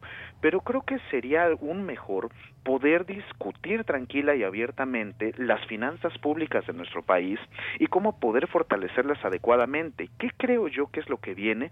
Primero la elección para eh, cambiar nuestra Cámara de Diputados, se renueva el Congreso de la Unión y a partir de ahí, independientemente de que el partido en el gobierno pueda refrendar o no su mayoría, creo que será indispensable pensar en cómo se tiene que fortalecer la hacienda pública para poder hacer frente primero al gran reto de la recuperación económica que tenemos por delante después de la pandemia y en un segundo momento en cómo poder mantener el financiamiento de todos esos programas de bienestar que ya forman parte del articulado constitucional. Entonces, pues, creo que una rifa es abiertamente insuficiente si de recursos hablamos. Qué bueno por la parte comunicacional, qué bueno por poder dar la cara al pueblo de México y decir, vean cómo es que esto, este bien mal habido o esto que fue robado puede regresar a la gente en forma de servicio público, pero sería mejor poder hablar acerca de una discusión adulta, responsable y sobre todo políticamente adecuada, que tiene sus costos políticos, eso hay que dejarlo siempre presente, pero de una reforma fiscal que permita tasar adecuadamente la riqueza, que nos permita generar una serie no tanto de impuestos progresivos nuevos, sino ajustar los que ya actualmente tenemos, evitar un poco la tasa del consumo, grabar el consumo no necesariamente va a ser el camino, y poder así generar un nuevo eh, revival, una forma diferente para la hacienda pública y financiar así estos proyectos que pueda tener el ciudadano presidente o incluso desde los estados, como ya habíamos discutido en este espacio. Pensar en la responsabilidad fiscal de la gobernadora y los gobernadores para poder sacar adelante también su ejercicio de gobierno en sus entidades federativas. ¿Qué viene ahora? Preocuparnos por cómo se manejan los recursos públicos, que no es solamente de ahora, es algo que tendremos que pensar de forma constante como ciudadanas y ciudadanos responsables. Muy bien, bueno, pues Javier, muchísimas gracias por estar con nosotros. Te escuchamos el siguiente viernes. Muchísimas gracias, Deyanira, y para todo el amable auditorio de Prisma Reú, cuídense mucho y que tengan un excelente fin de semana. Igualmente para ti, Javier Contreras, maestro en Derecho. Hasta la próxima.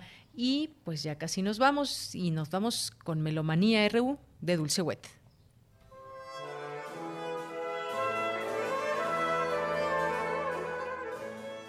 ¿Qué tal? Muy buenas tardes, amigos melómanos de Prisma RU. Muy buenas tardes de Yanira. Hoy tenemos tres pretextos para recordar y disfrutar distintas músicas. Empezamos con el aniversario de nacimiento 433 de Francesca Caccini, quien el 18 de septiembre de 1587 nace. Ella es compositora, cantante, poetisa y profesora italiana del barroco. Fue conocida por el sobrenombre de la Chechina, que le dieron los florentinos y probablemente un diminutivo de Francesca. La única ópera y obra teatral que se conserva es La Liberazione di Ruggiero. Eso es lo que estamos escuchando ahorita.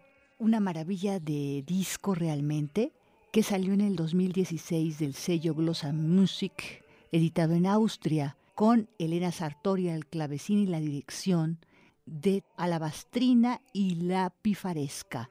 Escuchamos la sinfonía del prólogo, después un dúo entre Ruggiero barítono y Melissa contralto, incluso ese aspecto aburrido, y el coro final triunfal, Tosche, la más bella del sol. Música del álbum La Liberazione di Ruggiero dalla Isola d'Alsina de 1625. Esta ópera es mucho, muy importante porque fue la primera en salir de Venecia. Caccini era contemporánea también de Monteverdi y de Peri, igual de prolífica, y fue contratada por los Medici como cantante de cámara, entrenadora de ensayos y compositora de música de cámara y de teatro. En 1614 era la músico mejor pagada de la corte, quizás porque Cristina de Lorena, la duquesa de los Medici, quería enfatizar lo que era el virtuosismo musical femenino, por la excelencia.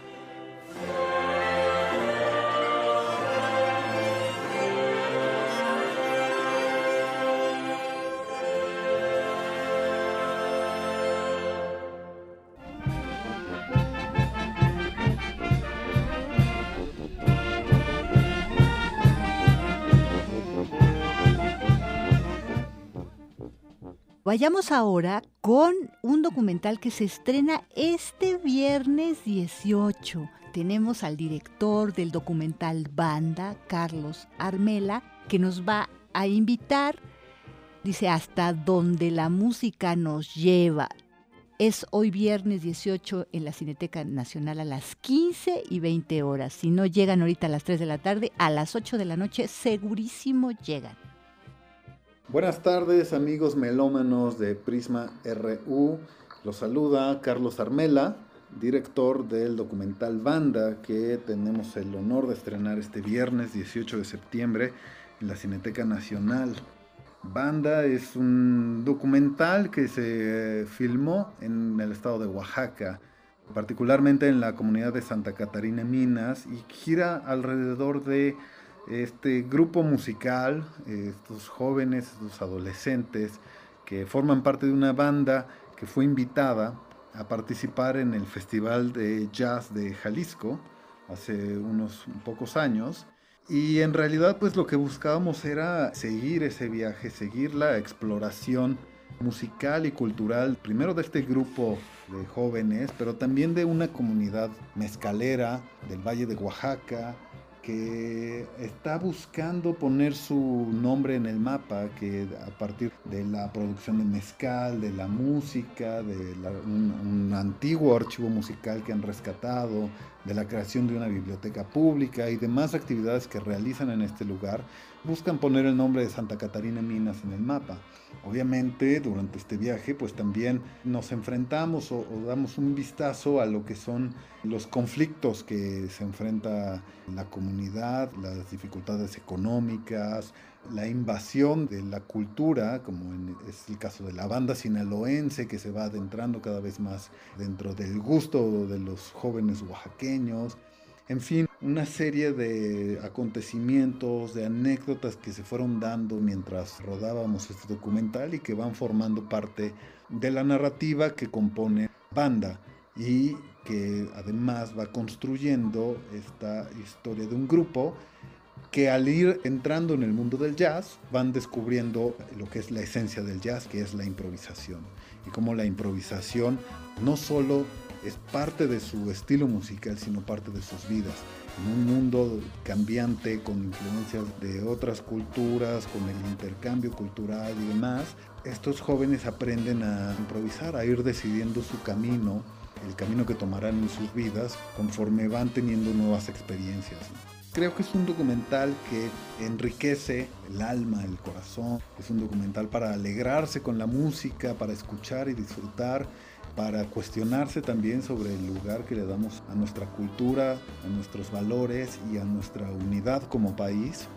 Y creo que el público saldrá con una sonrisa en el rostro y espero que lo disfruten tanto como yo disfruté haciéndolo. Así que no lo olviden, este viernes 18 de septiembre los esperamos en Cineteca Nacional.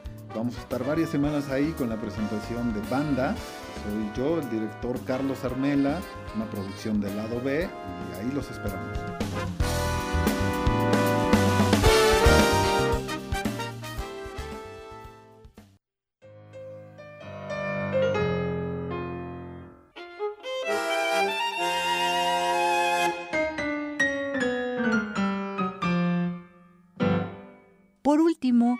Este 18 de septiembre del 2020 recordamos los 12 años sin Mauricio Cagel. Mauricio Raúl Cagel nació en 1931 en Buenos Aires y falleció en Alemania en el 2008. Él vivió los últimos 50 años desde 1957. Llegó primero a Colonia y finalmente muere a los 76 años en Nonnenmann en 2008. Estudió música e historia de la literatura y filosofía en Buenos Aires. Él es mucho, muy apreciado y muy conocido por lo que conocemos como el teatro instrumental, notable por desarrollar este lado teatral en la interpretación musical. Algunas, muchas de sus obras tienen instrucciones teatrales específicas para los intérpretes. Él es muy recordado por sus alumnos porque era cómico muchas veces, ¿no?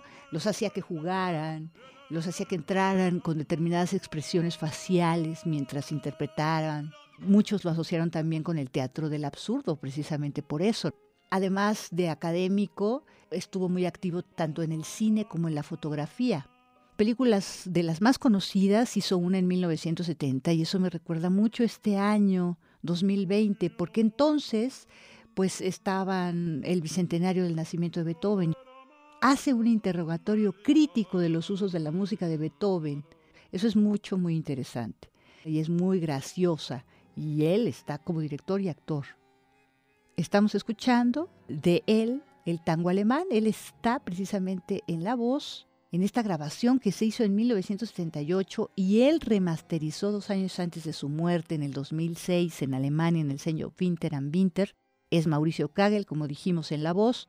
Alejandro Barleta en el bandoneón, Jorge Risi en el violín y Carlos Roque Alcina al piano.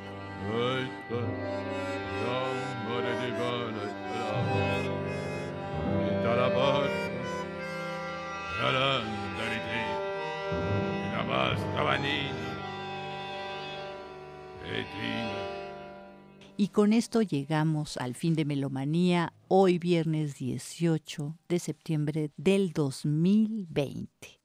Esperemos tengan un nutritivo fin de semana y nos escuchamos muy pronto. Muchas gracias.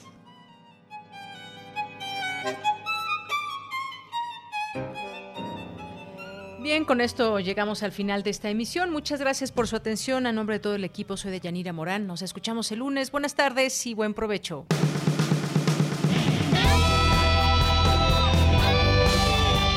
Prisma RU. Relatamos al mundo.